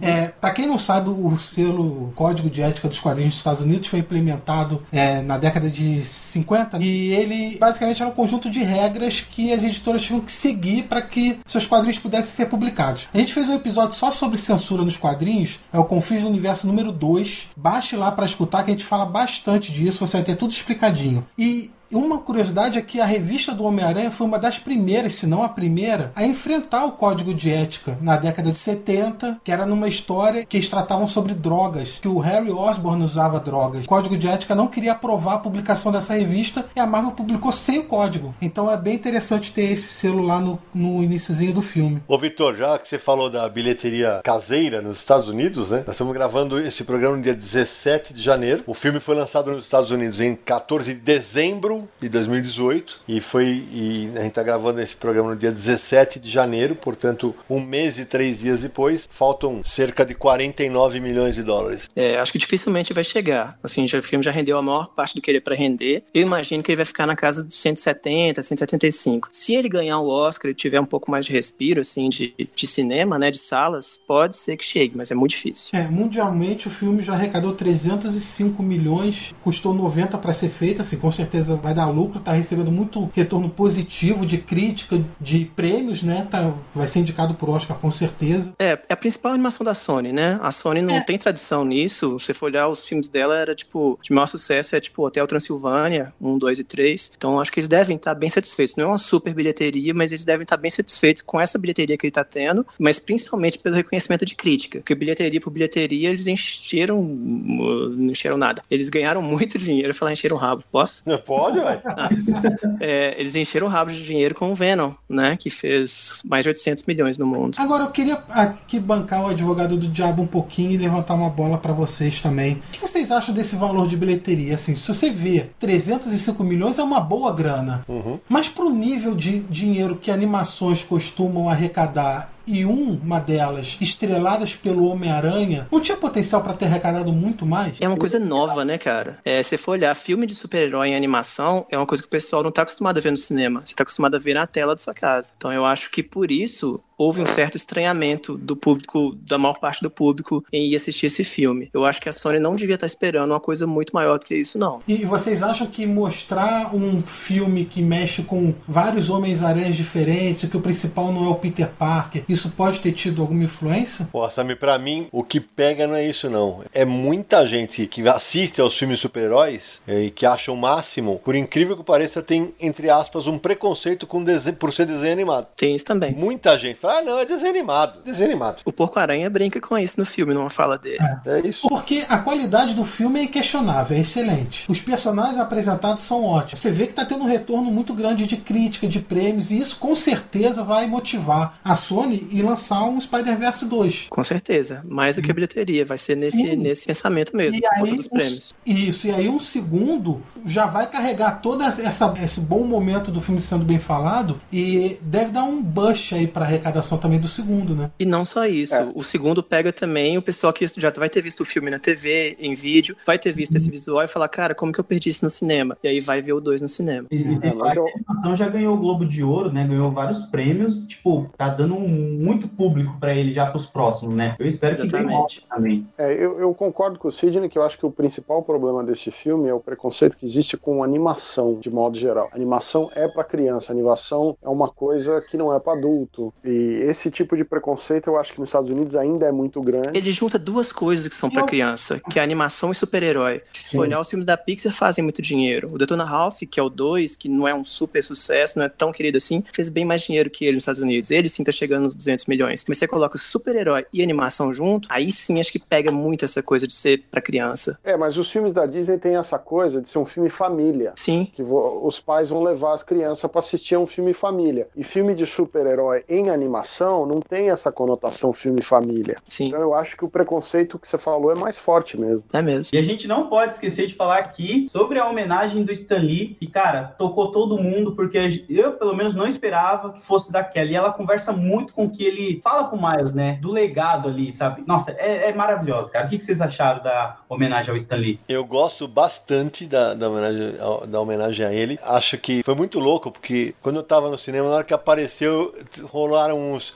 Ah, saca? Na minha sala também. Rolaram, ah, sabe? Mas ao mesmo tempo eu achei brilhante e tal. Mas teve um negócio que tem no filme. Acho que eu esperava mais pelo lado do fã e tal. E que não tem no filme, mas foi inserido só nos créditos. Eu senti falta de homenagear o do Steve Ditko. É a parte que eu mais gosto. Eu gosto mais dessa. Quando Yeah. aparece aquela imagenzinha só agradecendo aos dois e a frase que tem embaixo. É, Exatamente. Obrigado por mostrar que a gente não estava sozinho. É, mas eu, que eu queria que tivesse tido alguma coisa ao Steve Ditko na animação. E aí eu explico, aliás, uma coisa pra gente discutir. Uma das coisas que eu mais pirei durante a animação é aquele olhinho que fechava que o Steve Ditko introduziu nos quadrinhos, né? Uhum. Que cada vez que o aranha, que a, a lente, a lente afinava, né? Ela fica mais fininha e tal. Cara, isso é, é ok, é uma homenagem ao Ditko, mas não tá, não tinha nada. Acho que eu esperava algo mais literal, né? No fim, entrou só com aquela frase da morte dos dois, né? É recentemente. É, os dois morreram ano passado, em 2018, e a cena do Stan Lee, só pra contextualizar, obviamente foi feita antes dele morrer, né? Tem a, tem a voz do Stan Lee lá, ele gravou antes. Até porque, né, sabe, se ele gravasse do além é só com o Chico Xavier, É, né, não, meu? É, é, com certeza. Você entendeu o que eu quis dizer. Ou então se- o Doutor Estranho, sei lá, né, velho? É o universo Marvel, vai saber, né? Às vezes ele volta. Ué, Meu nome é Peter Parker. Eu salvei a cidade, me apaixonei, salvei a cidade de novo. Eu tenho uma pergunta pra fazer pra vocês que eu fiquei pensando depois que eu vi o filme. Eu fiquei muito refletindo que antigamente a frase que o Peter carregava muito era com grandes poderes vem grandes responsabilidades. Esse filme, pra mim, pelo menos parece que ele deu uma modificada nisso pra tipo, não importa quantas vezes você caia, você sempre tem que levantar, sabe? Tipo, ele bate muito nessa tecla de, pô, cara, nunca desista, nunca desista e nunca desista. Vocês acham que, tipo, é uma versão diferente do Grandes Poderes ou sempre significou a mesma coisa, assim, para vocês? Boa pergunta, porque, assim, eu acho que a frase não pode mudar nunca, porque eu acho que essa. E, e ela, é, ela é transmitida também pro, nos quadrinhos do, do Miles, mas esse negócio do, do Aranha sempre cair e levantar é uma coisa que tá nos quadrinhos dele desde sempre, né? É isso que eu ia falar. O primeiro quadrinho que eu comprei do Aranha é Homem-Aranha no meio 36 17 da editora Abril, agora autografada por John Hamilton Jr. Do fanático. Do fanático. E a história, eu não sabia que, que era Grandes Poderes, Grandes Responsabilidades, eu conheci o Aranha só da animação, e eu li aquilo e o que me passou na história foi exatamente isso que o filme fala, sabe? Ele tenta derrotar o fanático, deter o fanático de várias vezes, ele não desiste nunca e tudo. Isso para mim ficou muito mais forte do que a frase grandes poderes, grandes responsabilidades. O filme toca na frase também, isso. mas talvez para mim, meu primeiro contato com Homem-Aranha, essa coisa do sempre levantar nunca desistir, sempre foi mais forte. E eu acho massa o filme tocar nisso. Mas o filme passa a ideia de que qualquer um pode fazer o bem, pode ser o herói. Eles também passam isso no filme. Sim. É, é isso mesmo. E inclusive na frase lá do final, né, do, do Dítico de Stanley. Eu acho que o problema dessa frase é que ela foi diluída é, ao longo dos anos, o impacto dessa frase, porque ela foi dita 200 é, mil vezes, na verdade. Mil? né? É. Milhões! Então, e eu acho que à medida que essa frase virou, digamos, um chavão, ela perde o impacto que ela tinha, e à medida que você tem outros aranhas e outras realidades, eles não estão repetindo a mesma frase. É, Eu acho que o espírito do personagem está mantido no que o Lode falou, mas a frase não é a mesma, porque o, o- o impacto, digamos, É. da, da carreira do, do Miles é diferente do impacto que teve na carreira original do Peter, entendeu? Mas ao mesmo tempo, você tem uma coisa muito legal do filme que mostra que a perda faz parte de- da essência dos Homens-Aranha. Todos eles tiveram perda. Então, é da mesma maneira que tem a perda, tem o lance do poder e responsabilidade. E tem esse negócio do, do cair e levantar. Daí não vai botar a música do cair, beber, levantar aqui não, porque ele não bebe. Essa frase é dita no filme duas vezes, né? Uma hora o pai do Miles, quando tá com ele no carro, começa a falar com grandes poderes e grandes responsabilidades, só que ele fala tudo errado. Uhum. E o Miles fala ela pro Peter velho. Ele começa a falar e o Peter nem termina de falar essa frase. Nem termina de falar essa frase. Interrompe ele na Olha, hora. É, eu acho que um dos grandes acertos do filme é que o Sérgio estava comentando isso agora mesmo. Apesar de você mostrar na tela um monte de Homem-Aranha diferente, até uma Mulher-Aranha, né? Spider-Gwen, a essência do personagem tá lá. Em todos eles. E então, quando você tá vendo o filme, você, assim, você se identifica com o que você tá vendo, mesmo sendo personagens diferentes, porque a essência tá na tela. É, e tem uma coisa interessante que essa frase todo mundo atribui ao Stan Lee e tal, e como tendo sido dita pelo tio Ben, não sei o que, ela não é dita por nenhum personagem na Amazing Não. Fantasy número 15, Hum, é. onde ela aparece, ela aparece lá, mas ninguém fala, é um recordatório. É um recordatório. Mas originalmente a frase é do Voltaire. Olha só. Olha aí. Não é do Stan Lee, né? É, é uma frase, é um dito antigo. O Stan Lee, ele adorava ler coisas clássicas e, e roubava muita coisa de autores e clássicos e coisas da literatura, porque o sonho dele era escrever o grande romance americano um dia. Então ele lia muito. E ele puxa um monte dessas coisas pro quadrinho dele e incorpora no texto dele, né? E essa é uma delas. Hoje em dia é até mais famoso a, a versão do Homem-Aranha que a versão do Voltaire, né? Meu nome é Miles Morales. Eu sou o único Homem-Aranha.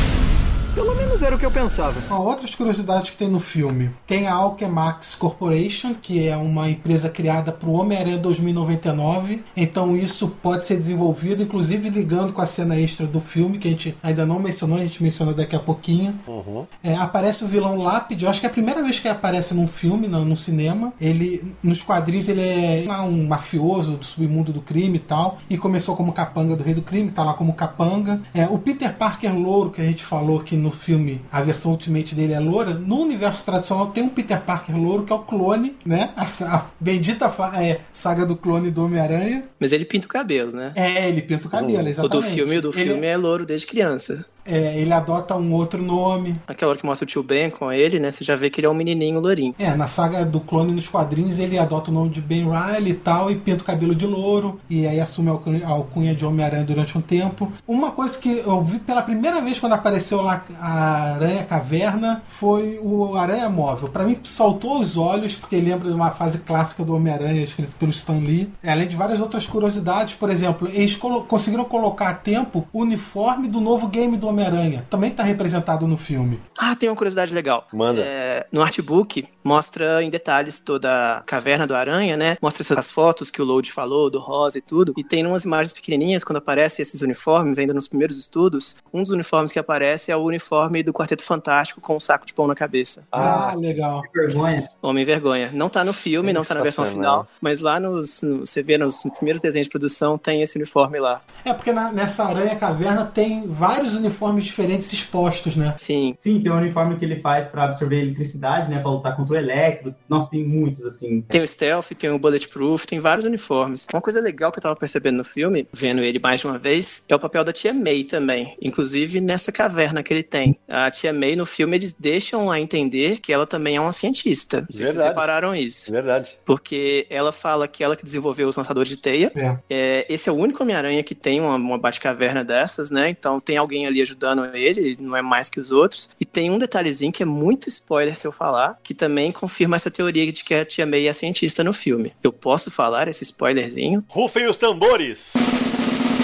Manda, Vitão! Tem uma vilã no filme, a Olivia, e ela, quando ela se apresenta pro Homem-Aranha, ela se, se apresenta como Olivia Octavius, prende ele e ele fala: Aposto que seus amigos te chamam de Dr. Octopus, né? Aí ela fala assim: Não, meus amigos me chamam de Liv, as outras pessoas me chamam de Dr. Octopus. E aí ela ataca ele, rola o quebra-pau. Quando aparece na cena que eles invadem a casa da Tia May, a Tia May vê ela pela primeira vez e fala: Ah, é você, Liv. Então, tipo, ela é dessas pessoas que já foi tratada como amiga. Então, eu imagino que elas trabalharam juntas e coisas do tipo. E vale lembrar que nos quadrinhos tem uma Dr. Octopus também mulher. Eu só não Sim. lembrar qual é exa- exatamente o universo, mas existe. Não, é no, é no meio meia mesmo. É no me- Ela ela, é é filha do filha- Dr. Octopus. Não, ela é filha de um, que eu se eu não me engano, ela é filha de um do- ex-colega do, Octa, do Octopus, uma mulher de cabelo roxo. Participa, ela aparece numa época que o Dr. Octopus estava morto, e aí depois ele volta a fazer uma macumba lá, ele volta. É mais ou menos nessa mesma fase que aparece o uniforme de borracha do Aranha pra enfrentar o Electro. É quando o Steve Scrooge desenhava o Aranha. Steve Scrooge, que pra mim é um dos desenhistas, melhores desenhistas que o Aranha já teve em todos os tempos e não é nada reconhecido. Bem lembrado. Ô Samir, duas coisas. Você falou do Aranha Móvel. É, na versão legendada ele é chamado de Jeep. E aqui no Brasil ele ficou conhecido como Bug Aranha, né? Uma das poucas falhas da tradução. É, por falar em falhas de tradução, vale, le- aqui vou dar um puxão de orelha no pessoal da legendagem que tem um mal com L que aparece em um momento lá que é mal com U que. Ah, Tem que te contar uma coisa, né? vou repetir, deixa pra lá. né? Sidão, já que você está falando do, do automóvel do Aranha, é, existe uma versão num desses multiversos do Aranha que existe o, o, o bug do Aranha, só que ele é inteligente e ele se chama Peter Parked Car. Uau. Ou seja, o Peter carro, Carro estacionado. estacionado.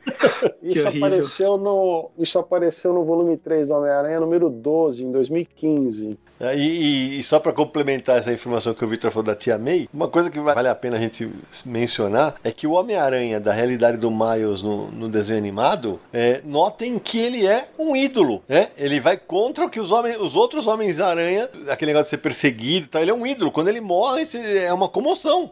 É, a polícia não gosta muito dele, né? O pai Exato. do Miles mostra que tem uma coisa, mas realmente, quando ele morre, a, a população aceita, Uhum. né? Não aceita, na verdade, muito bem a morte dele. É anunciado no jornal como uma notícia muito triste. E outra coisa interessante, né, que não tem J. Jonah Jameson. Não, não tem. É verdade. Um desses caras que eu sigo no Instagram, que desenhou os cartazes do filme, ele fez um que era pra aparecer na Times Square, é a campanha JJ Jameson para prefeito, tem no Instagram dele. Só que esse, esse foi retirado, não lembro porquê, não sei se ele explica, mas esse cartaz foi retirado do filme. Mas no Instagram dele tem. É curioso que dá pra você ver qual que é- como é que é a versão do JJ Jameson, né, nesse, nesse traço do filme. Trate de mandar esses links desses perfis aí, cara.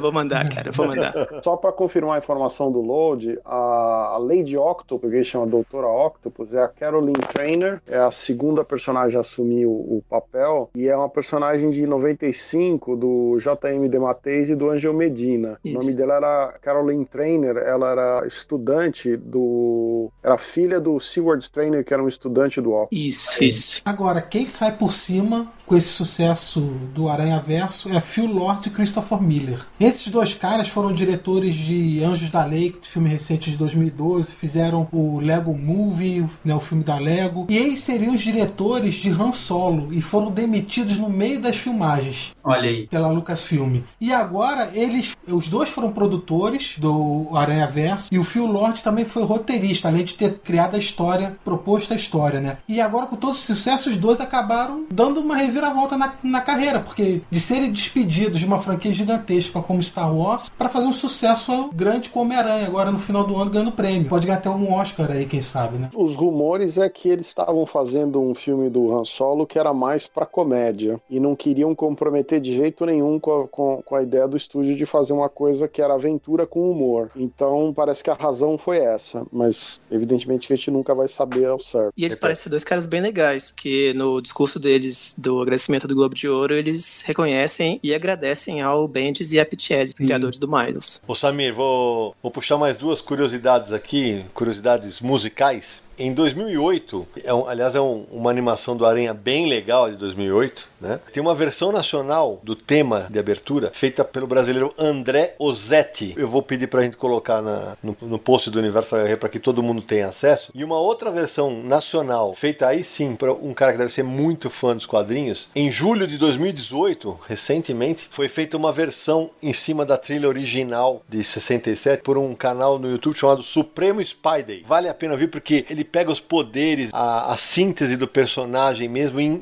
insere em português na trilha sonora. Aquela trilha que eu brinquei lá no começo, que é de 1967 e tal, a linguagem não tinha nada a ver, o pessoal que cantava parecia um coral, com todo respeito, parecia um coral de igreja, era aquele negócio de oh, oh, oh. não, é- é- essa versão não. Depois eu vou mandar o link e aí a gente vai colocar no post do Universal aqui para que todo mundo veja. Deixa eu perguntar outra coisa pra vocês antes. Vocês lembram daquela cena quando um- todo mundo tá testando mais pra saber se ele tá preparado e não sei o quê? E aí, quando ele decide ir ajudar a galera lá, né, que eles deixam ele preso, ele tá grudado no edifício, que até a cena que ele pula lá, que o Vitor falou da câmera. Vocês notaram que quando ele pula, os vidros do prédio estouram junto com ele? Sim. E vocês lembram lá no início, quando ele tá começando a descobrir os poderes dele, que ele tem que cantar pra poder relaxar e pular, sair, desgrudar? Ali eu não sei vocês, mas eu entendi assim, tipo, ele tá tão nervoso e ao mesmo tempo ele tá tão querendo ir ajudar os amigos dele que ele consegue quebrar os vidros, sabe? Ele não relaxa, ele só, só vai, só pula, É sabe? massa, é isso mesmo.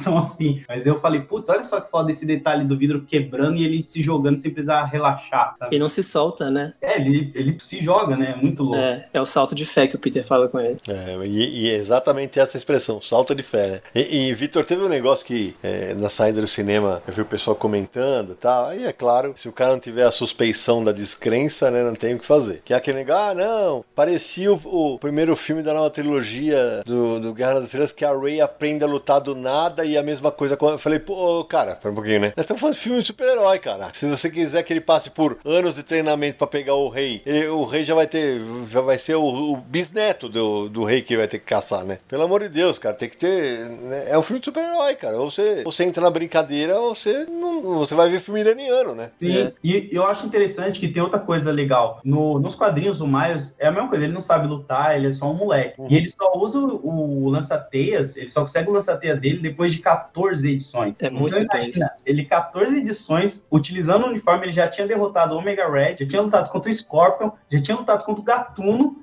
sabe? Tipo, vários personagens sem usar teias, cara. 14 edição. É muita coisa. E tem um detalhe, assim, o Miles, quando ele veste o uniforme pela primeira vez, o uniforme oficial dele, eles já estão lá no meio da confusão, né, da, do- da máquina lá do Rei do Crime, e ele aparece, ajuda o Peter, ajuda a Gwen e tudo, e ele sai se movimentando, e eles até, o Peter e a Gwen comentam, nossa, ele ficou bom nisso, o Peter fala, a gente ensinou pra ele direitinho, e a Gwen fala, eu não ensinei nada, você muito menos. Nessa cena, o Miles se movimenta muito, muito, muito parecido com o Aranha Louro. Ah, o movimento que ele faz, o jogo que ele faz com o corpo, toda a movimentação é muito, muito, muito igual a que ele vê o Aranha Louro fazendo e até se pergunta na hora, tipo, como que ele faz isso? Boa, boa observação. Aliás, o Vitor Macio. Ah, tudo bem que essa cena acho que eles não deviam ter incluído no trailer. Mas aquela cena que estão todos eles na parede, em cima, é, andando de lado para pro moleque. ah, Puta, que- eu achei sensacional, velho. Achei sensacional. Pô, e você viu que aquilo ali forma uma aranha? É, Cara, não percebi. Forma uma aranha. é igual a capa, a capa da Spider-Verse número 1 um, do quadrinho, desenhada pelo Coipel. Tem o Peter, tem o Miles, tem a Spider-Gwen, tem a Mulher-Aranha, tem o Aranha 2099, e eles estão todos meio que misturados também, formando a imagem do Aranha. E aí, gente?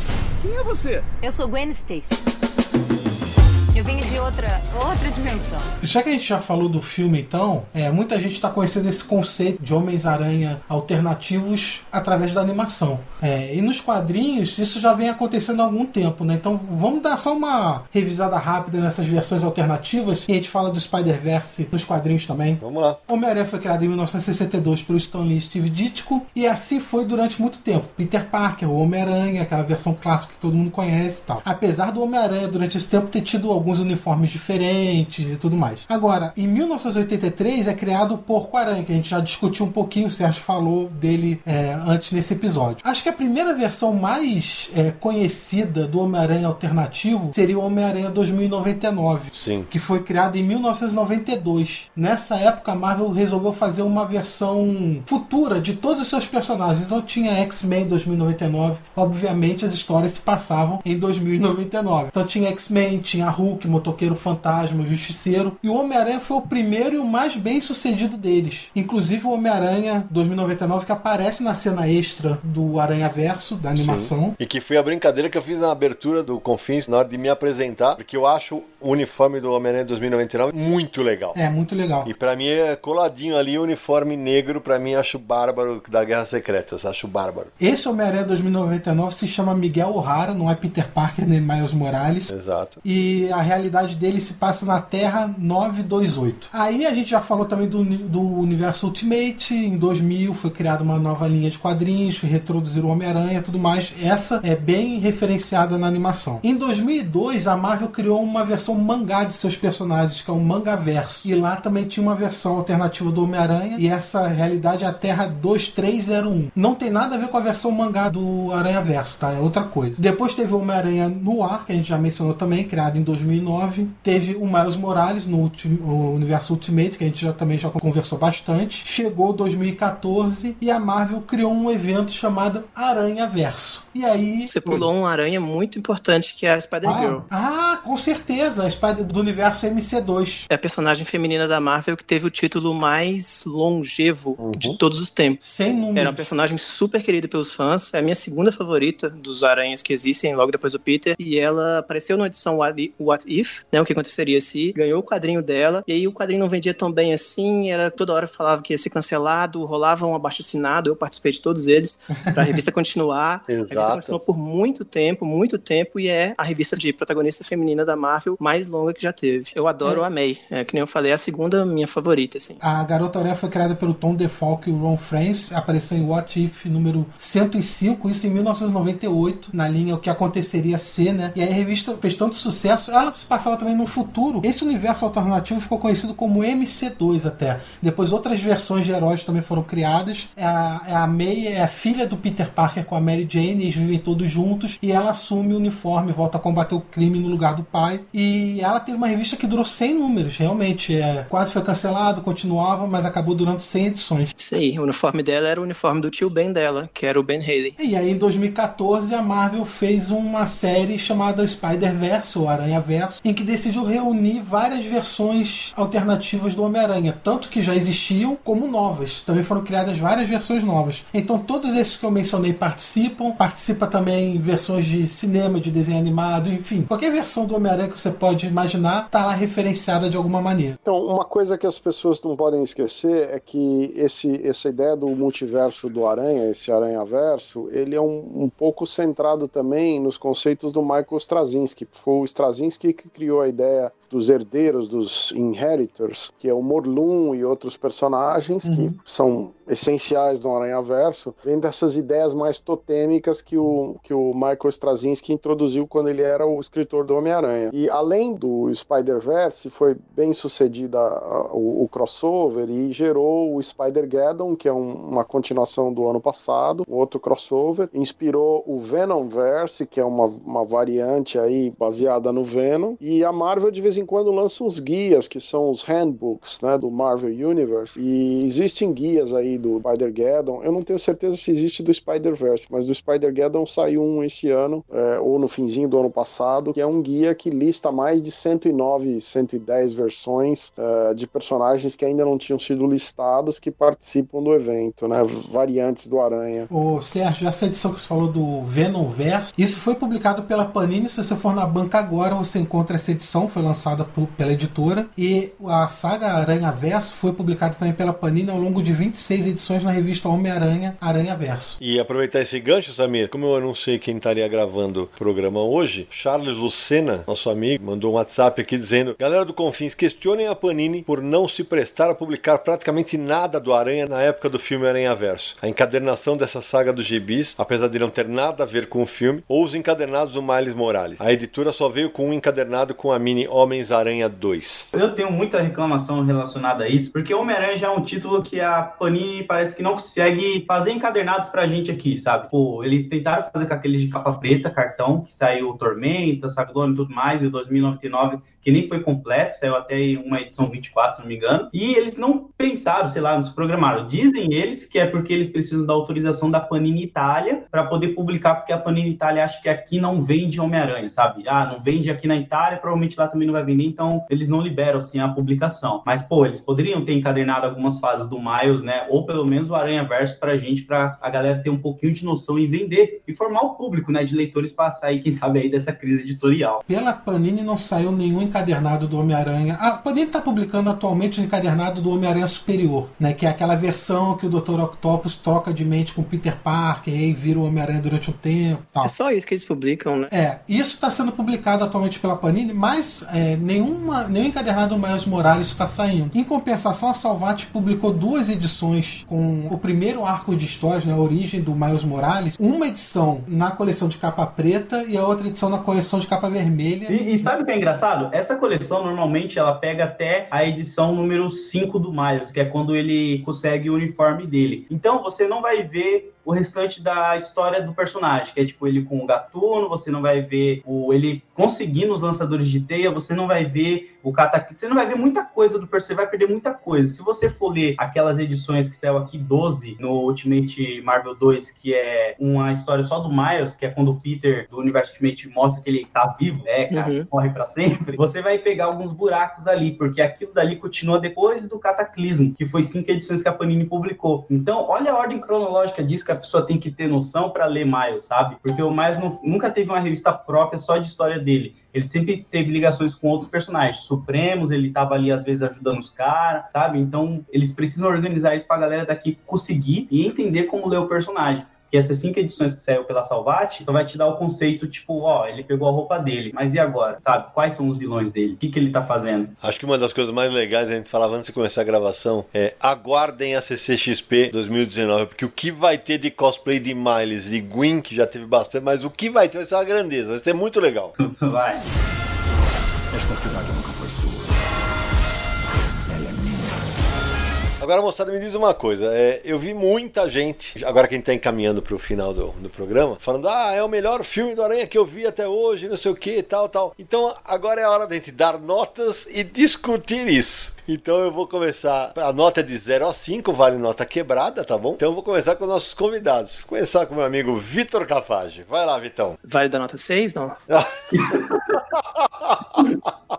Então vamos, vamos, vamos pelas risadas, eu acredito que o máximo é 5 mesmo. É 5, com certeza. É, eu não sei se esse é o melhor filme do Homem-Aranha. Eu tenho muita dificuldade em separar live action de animação na hora de citar meus favoritos. Então eu cito os live action de um lado, a animação do outro. É uma das minhas animações favoritas de todos os tempos, com certeza. Uma das três favoritas. Mas eu acho muito difícil falar assim pra mim. Ele, como filme, ele é o mais impressionante, ele é o mais inovador, ele é o mais incrível, sabe? Ele não tem defeitos. Eu, pra mim, pelo menos, todo filme do Aranha eu olho, eu vejo uma ceninha ou outra e eu falo, ah, isso podia ser melhor desse jeito. Tipo, Homem-Aranha 3 tem várias cenas dessa, mas esse realmente eu olho assim e falo, cara, isso tá muito perfeito. Mas eu tenho dificuldade em falar se é o melhor filme do Aranha de todos os tempos ou não. Meu amigo Lode, pra você, sua nota e se e o ranking do Aranha, como é que fica? Meu ranking do Aranha não é muito parecido com a do Victor. Eu vou dar nota 5 pra mim, tipo, esse filme ele tá perfeito em tudo assim. Eu não tenho o que criticar de trilha, a direção de arte como a gente comentou, que tá muito bonito, as referências que eles fizeram não foi exagerado, não foi algo forçado, que nem tem às vezes em filme de super-heróis, padrão Marvel e DC, mas é um filme que na minha cronologia eu coloco ele em primeiro, depois o jogo do PlayStation 4 e depois o Homem-Aranha do Raimi.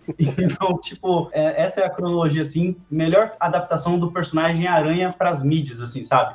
Se a gente for pegar o que é o Homem-Aranha e colocar em mídias, tipo jogo, essas coisas, essa animação aí pra mim, ela tá perfeita demais. Eu tenho nem o que tirar e nem o que acrescentar pra não estragar. E já que o Lodi falou de animações, no, no universo dos super-heróis, o Homem-Aranha só perde do Batman em número de séries animadas. E é, tá ali, ó, pau a pau, viu? Samir Naliato. Pra mim, Aranha Verso é nota 5 também. Gostei muito. Acho que não- a gente já falou bastante sobre o filme. Acho que merece a nota máxima tanto pelo estilo diferente de animação que foi feito, o traço usado, como incorporou a linguagem dos quadrinhos. Isso sem falar da história, dos personagens. Pra mim é nota 5. Curti muito. Espero que venha um próximo, tão bom quanto, por favor. E é isso aí. Sérgio Codespot. Eu acho que eu dou cinco também. é, não consigo achar um defeito nesse filme. Assim, uma coisa que me incomode, sabe? Não, eu acho que é um desenho de muito mérito. A, a parte gráfica dele é um negócio fora do normal. A história é muito divertida. Eu acho um dos filmes do Aranha mais divertidos aí dos últimos anos. Então, pra mim, só agradou. Eu não, não, não tenho como achar um ponto mais negativo. Bom, pessoal, então eu também amei Homem-Aranha no Aranha Verso, me diverti horrores, acho espetacular, uma animação incrível, maravilhosa, só que eu vou ser a voz dissonante eu não vou dar nota 5, não. Eu vou dar nota 4,5, porque a, a questão da Gwen ter voltado antes dos outros, pra mim é muito mal explicada. Acho que pra mim é um falha do roteiro que não tem a âncora ali, né? Que a faz vir pra realidade do Miles. Mas isso é, como eu falei, é só um detalhe, porque realmente o filme é muitíssimo divertido e vale a pena ser conferido. É, e veja, não é um conceito fácil de apresentar, né? Demais. Quando falaram que eu fazer uma animação sobre a Aranha Versa, eu falei, cara, isso não tem como isso dar certo. Então eles conseguiram fazer direitinho. Então, Eu acho que é o melhor Homem-Aranha pra mim, sim. Eu tô pensando enquanto vocês falam. Porque, sei lá, eu acho que ele é aquele filme que daqui a 10, 15 anos eu vou vou assistir e ainda vou ficar impressionado. Eu acho que ele não vai ficar datado. E eu tenho uma coisa de rever os filmes do Aranha, eu vou apressando as partes que eu não gosto. Eu vou pulando. É. Por exemplo, nos do Andrew Garfield, eu só vejo as cenas que tem ele e a Gwen ou ele vestido de Homem-Aranha. As partes do vilões eu pulo assim, sem dó nenhuma. Esse filme eu fico pensando, cara, o que que eu vou pular nele, cara? Não tenho o que pular. Tudo muito bom, sabe? É. Qualquer cena. O pessoal que fez o filme, eles falaram que eles querem que cada frame do filme seja uma ilustração maravilhosa. Cada imagem que você parar vai estar uma ilustração muito massa na sua tela. Então eu acho que por tudo isso, eu respiro fundo e falo que ele é o melhor filme do Homem-Aranha. Eu queria só fazer um comentário que ele pula as cenas do filme do Garfield que ele não gosta, eu pulo os filmes que eu não gosto. Alguém sabe quanto tempo durou a produção dessa animação? É, eu sei que a primeira vez que foi mencionado uma animação sobre a Homem-Aranha foi ali em 2014, mas anunciado oficialmente foi em abril de 2015. Interessante porque, veja, aquela cena que a gente mencionou agora há pouco, que o Lodi falou que forma uma aranha e tal, e que tem no, no De Volta ao Lar, né? Possivelmente foi feita antes da animação e o pessoal, claro, que tinha lá no quadrinho, né? Mas a inspiração não, não foi do. O cinema não pegou direto do quadrinho, possivelmente eles já sabiam que a animação também faria, né? Eu não, eu não sei se eu classificaria como o melhor filme do Homem-Aranha, porque eu gosto muito da, do segundo do Tobey Maguire. É, eu acho muito legal. Eu tava tentando. Tava até falando com meu filho que ainda não viu o filme, vai assistir comigo que talvez seja o melhor filme que eu vi com Homens-Aranha e não do Homem-Aranha, porque tem vários Homens-Aranha, apesar de ser um filme mais do Miles, né? Também é Homem-Aranha, mas então por isso que eu fico dividido assim, mas uma coisa que o Victor falou, realmente como animação, longa-metragem tocou meu coraçãozinho aqui, cara, ligado ao universo de heróis, Gigante de Ferro, é esse daqui, começar a falar da animação que eu gosto, vou entrar em Miyazaki aí, vamos longe, deixa pra lá.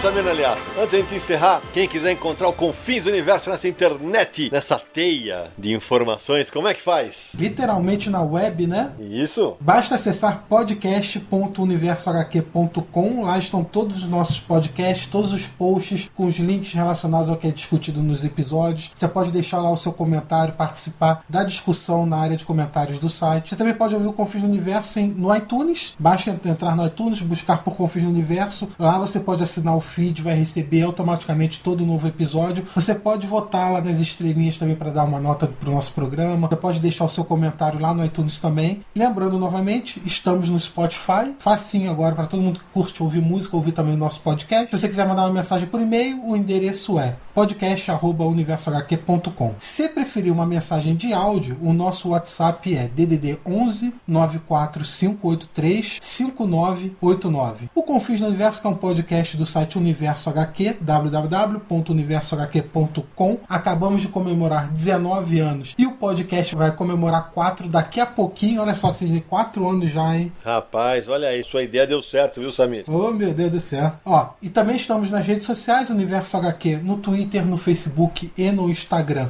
ok? Nosso catarse, catarse.me barra Universo HQ, conheça e indique a nossa campanha de financiamento coletivo. É isso aí. Só tem um existe outro universo. Ô Samir, me diz uma coisa, neste episódio de Confins do Universo, teremos mensagens dos ouvintes? Temos mensagens de áudio por WhatsApp e também e-mails. Vamos começar? Então vamos. Oi, gente, tudo bem? Meu nome é Douglas Freitas. Eu quero fazer um comentário sobre um comentário do último podcast. É, de um pai que teve neném agora faz pouco tempo e descobriu que ele tem um aspecto mais leve de autismo. Isso me emocionou muito porque eu tenho um filho, ele não tem nenhuma situação dessa, mas eu tô com uma neném que tá vindo, né? Vai nascer agora no final de janeiro, provavelmente quando vai sair o novo podcast. E, e isso é realmente algo assim que me tocou. E eu quero dizer e dar uma dica para esse colega, né, de paternidade que existem dois quadrinhos muito bonitos, tá? É, que vale a pena ele conhecer. Um é a diferença invisível, né? E o outro é não era o que eu esperava. São dois quadrinhos muito sensíveis, muito bonitos e que ele merece é, ser, merece ser lido não só por ele como por todo mundo. E eu quero deixar um convite para todos. Dia 8 e 9 de junho nós vamos ter um, o, a Comic Con Floripa, são dos organizadores. Espero que vocês possam vir. Sidão vai estar vindo, né? Como tem feito desde a primeira edição. E quero mandar um abraço para todos os outros integrantes do Confins. Quero dizer que eu sou muito fã de vocês e quero ser que nem vocês quando crescer. Porque vocês são assumidades nessa área, gente. Olha, parabéns.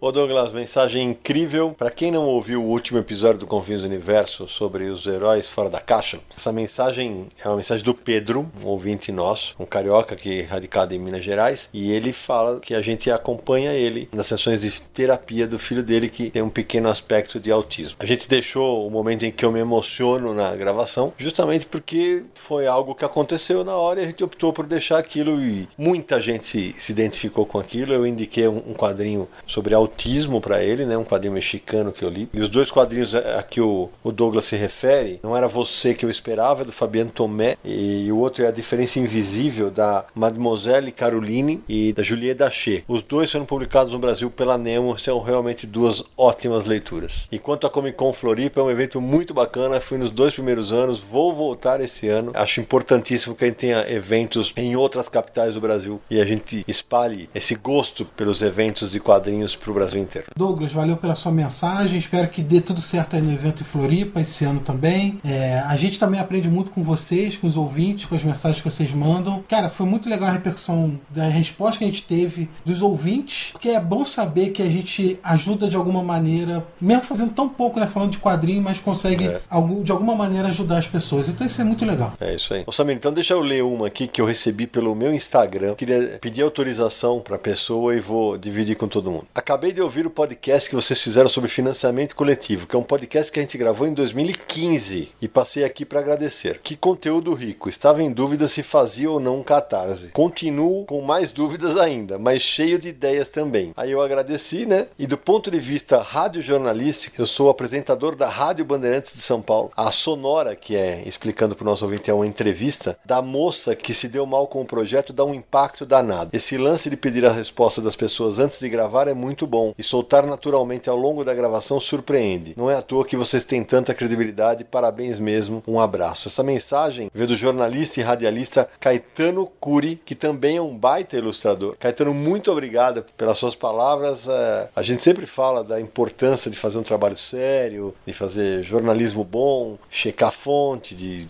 ouvir os dois lados. Essa é uma coisa que a gente prega desde 2000, quando o site começou. Mas receber esse tipo de mensagem sempre valoriza demais para nós o tanto de esforço que a gente bota nesse trabalho no Universo HQ, no Confins do Universo. Ainda mais vindo de um, de um profissional tão gabaritado e de uma rádio tão querida que é a Rádio Bandeirantes de São Paulo. Vamos para a próxima mensagem?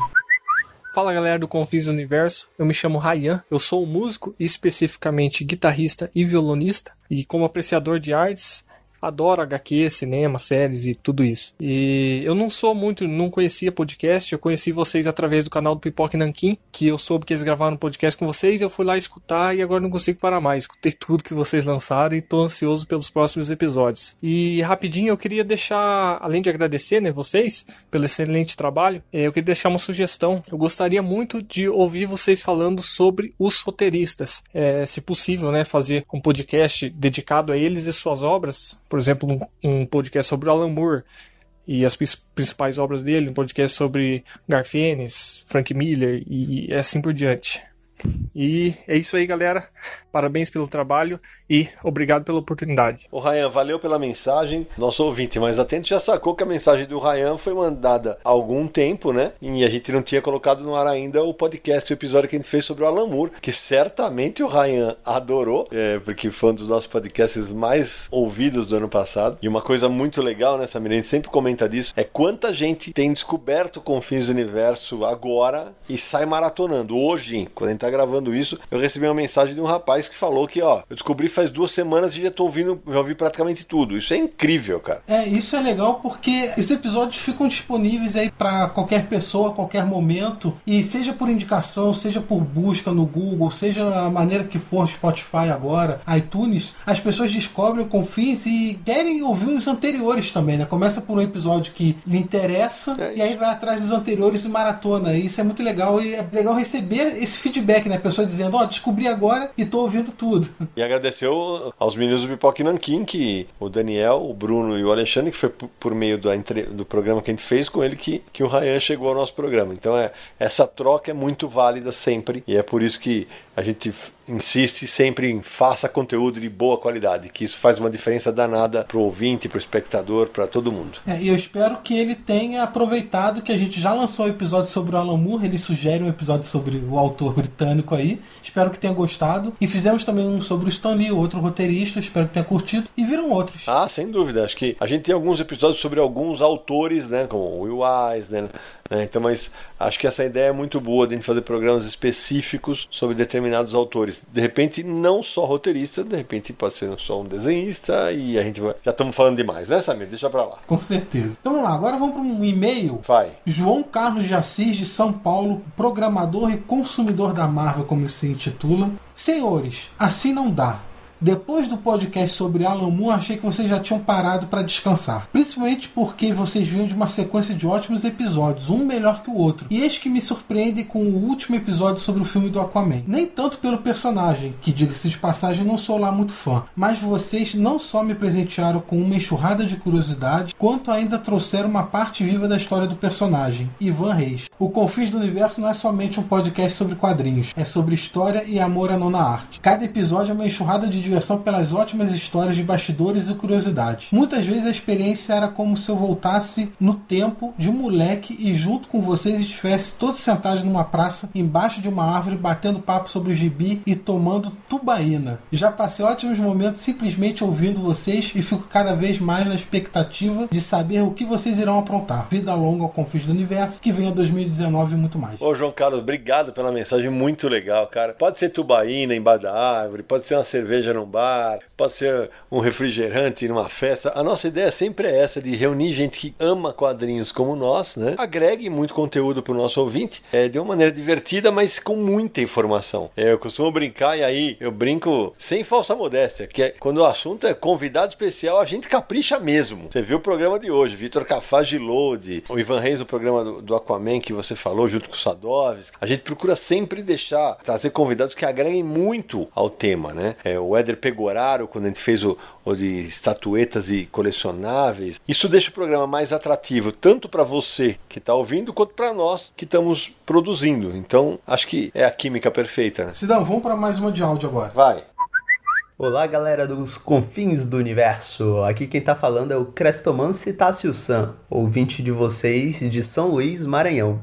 E eu tô mandando essa mensagem porque pela primeira vez, desde eu acompanho vocês desde o primeiro episódio, e acho que pela primeira vez eu tenho algo a contribuir à discussão do episódio, algo que não foi comentado por vocês durante o episódio que eu achei interessante comentar. Por isso estou mandando essa mensagem de áudio. E é sobre o episódio número 62 do podcast, que fala de seriados de quadrinhos na TV. Teve um momento do podcast que eu achei que vocês iam falar de uma série brasileira inspirada em quadrinhos brasileiros, mas vocês não falaram.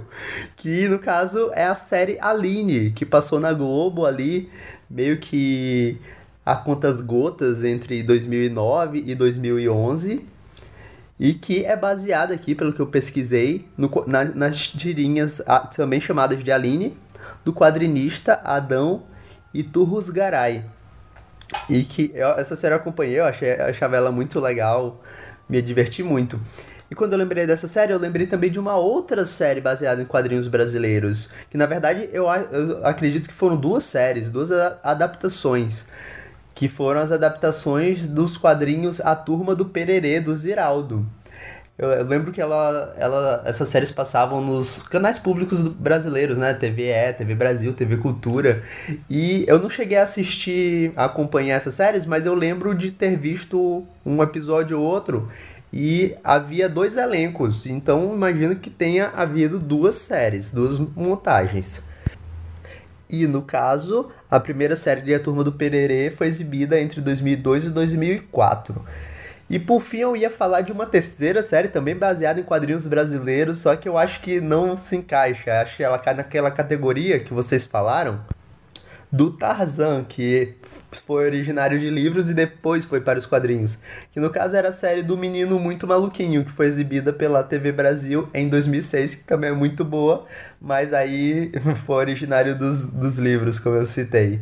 Espero ter contribuído aí pelo para o assunto do podcast e obrigado pela chance de poder participar. Até mais. O Crestomance, obrigado. É, vocês não pensam que eu achei que eu decorei o nome fácil do Crestomance assim, não. Eu fui no Facebook e achei ele. É por isso que eu li rapidinho assim, não, porque não é um nome fácil, hein? Mas obrigado demais pela contribuição. Você tá certo quanto ao menino maluquinho e, e tá coberto de razão quanto a Aline e quanto à turma do Pererê. A gente não citou porque nenhum de nós acompanhou essas séries, mas puxão de orelha dado e bem recebido, porque a gente pelo menos podia ter mencionado. Acabou passando por nós, valia a pena ter mencionado esse material, porque afinal de contas são quadrinhos nacionais sendo adaptados para televisão, né? E assim como o Cresto Mansi, pessoal, sempre que vocês tiverem alguma coisa para somar a discussão ou tiver uma opinião, manda pra gente e vão ter o maior prazer em receber as mensagens e colocar nos episódios também. É isso aí. Então, pra gente fechar o episódio de hoje, mais uma última mensagem aqui de ouvinte, no caso um e-mail hum. do Robert Bessa. Ele tá falando sobre o episódio anterior, número 67, Super-Heróis Fora da Caixa. Caros, grande programa,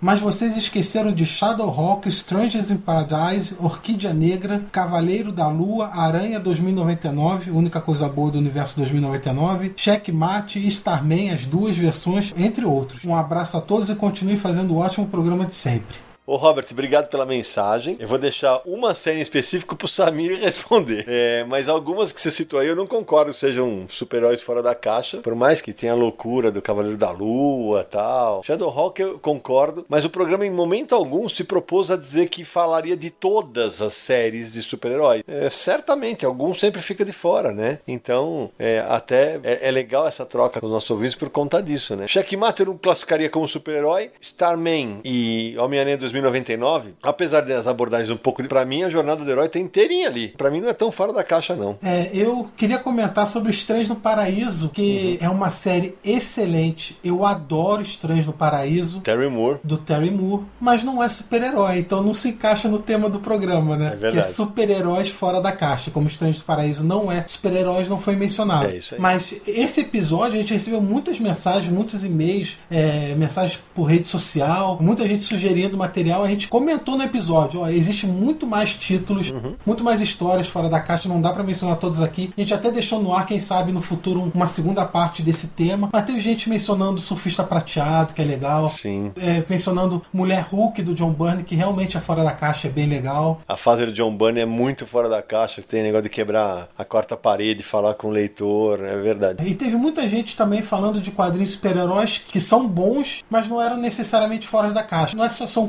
quadrinho bom de super-heróis, né? Era uma coisa diferente e tal. Então, muitas séries boas a gente não, foi, não mencionou porque não era aquele tema específico. Mas é isso aí, valeu. Não pode pensar em salvar o mundo. Você tem que pensar em salvar uma pessoa.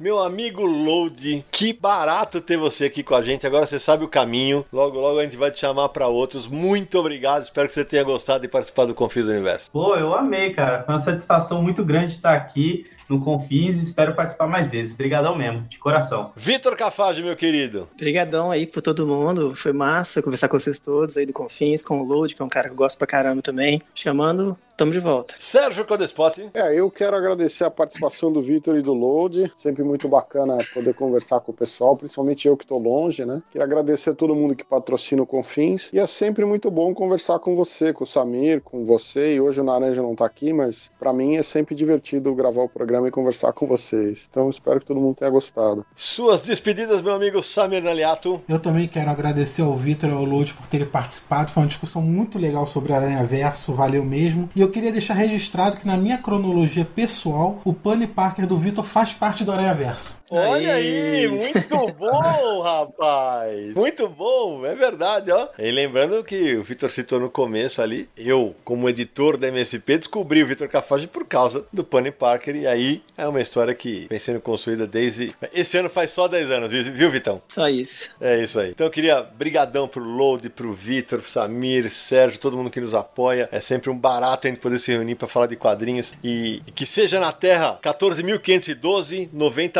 90.214, 8.311, 65, 616 ou 1.610, que são todas as terras dos personagens que apareceram em Aranha Verso, em qualquer uma delas, que ainda a gente possa ouvir muitas e muitas vezes que aí vem o Homem-Aranha e a gente se encontra no próximo episódio de Confins Universo.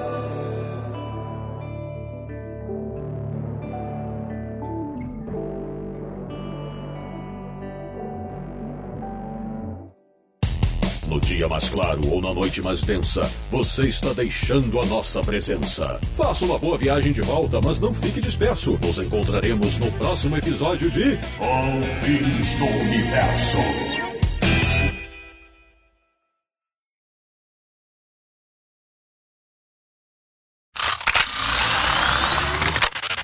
Começava a do segundo broco. Ih, broco não dá, né? Broco vai. vai- tá- Broco eu tô brocado aqui, né?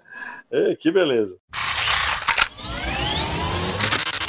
Pera aí, então. Eu- é, meu amigo falou que se eu jogar uma coberta em cima de mim, some o eco. Essa da... Ô, Lourdes, você acabou de ir pros extras, viu? Desculpa aí, velho.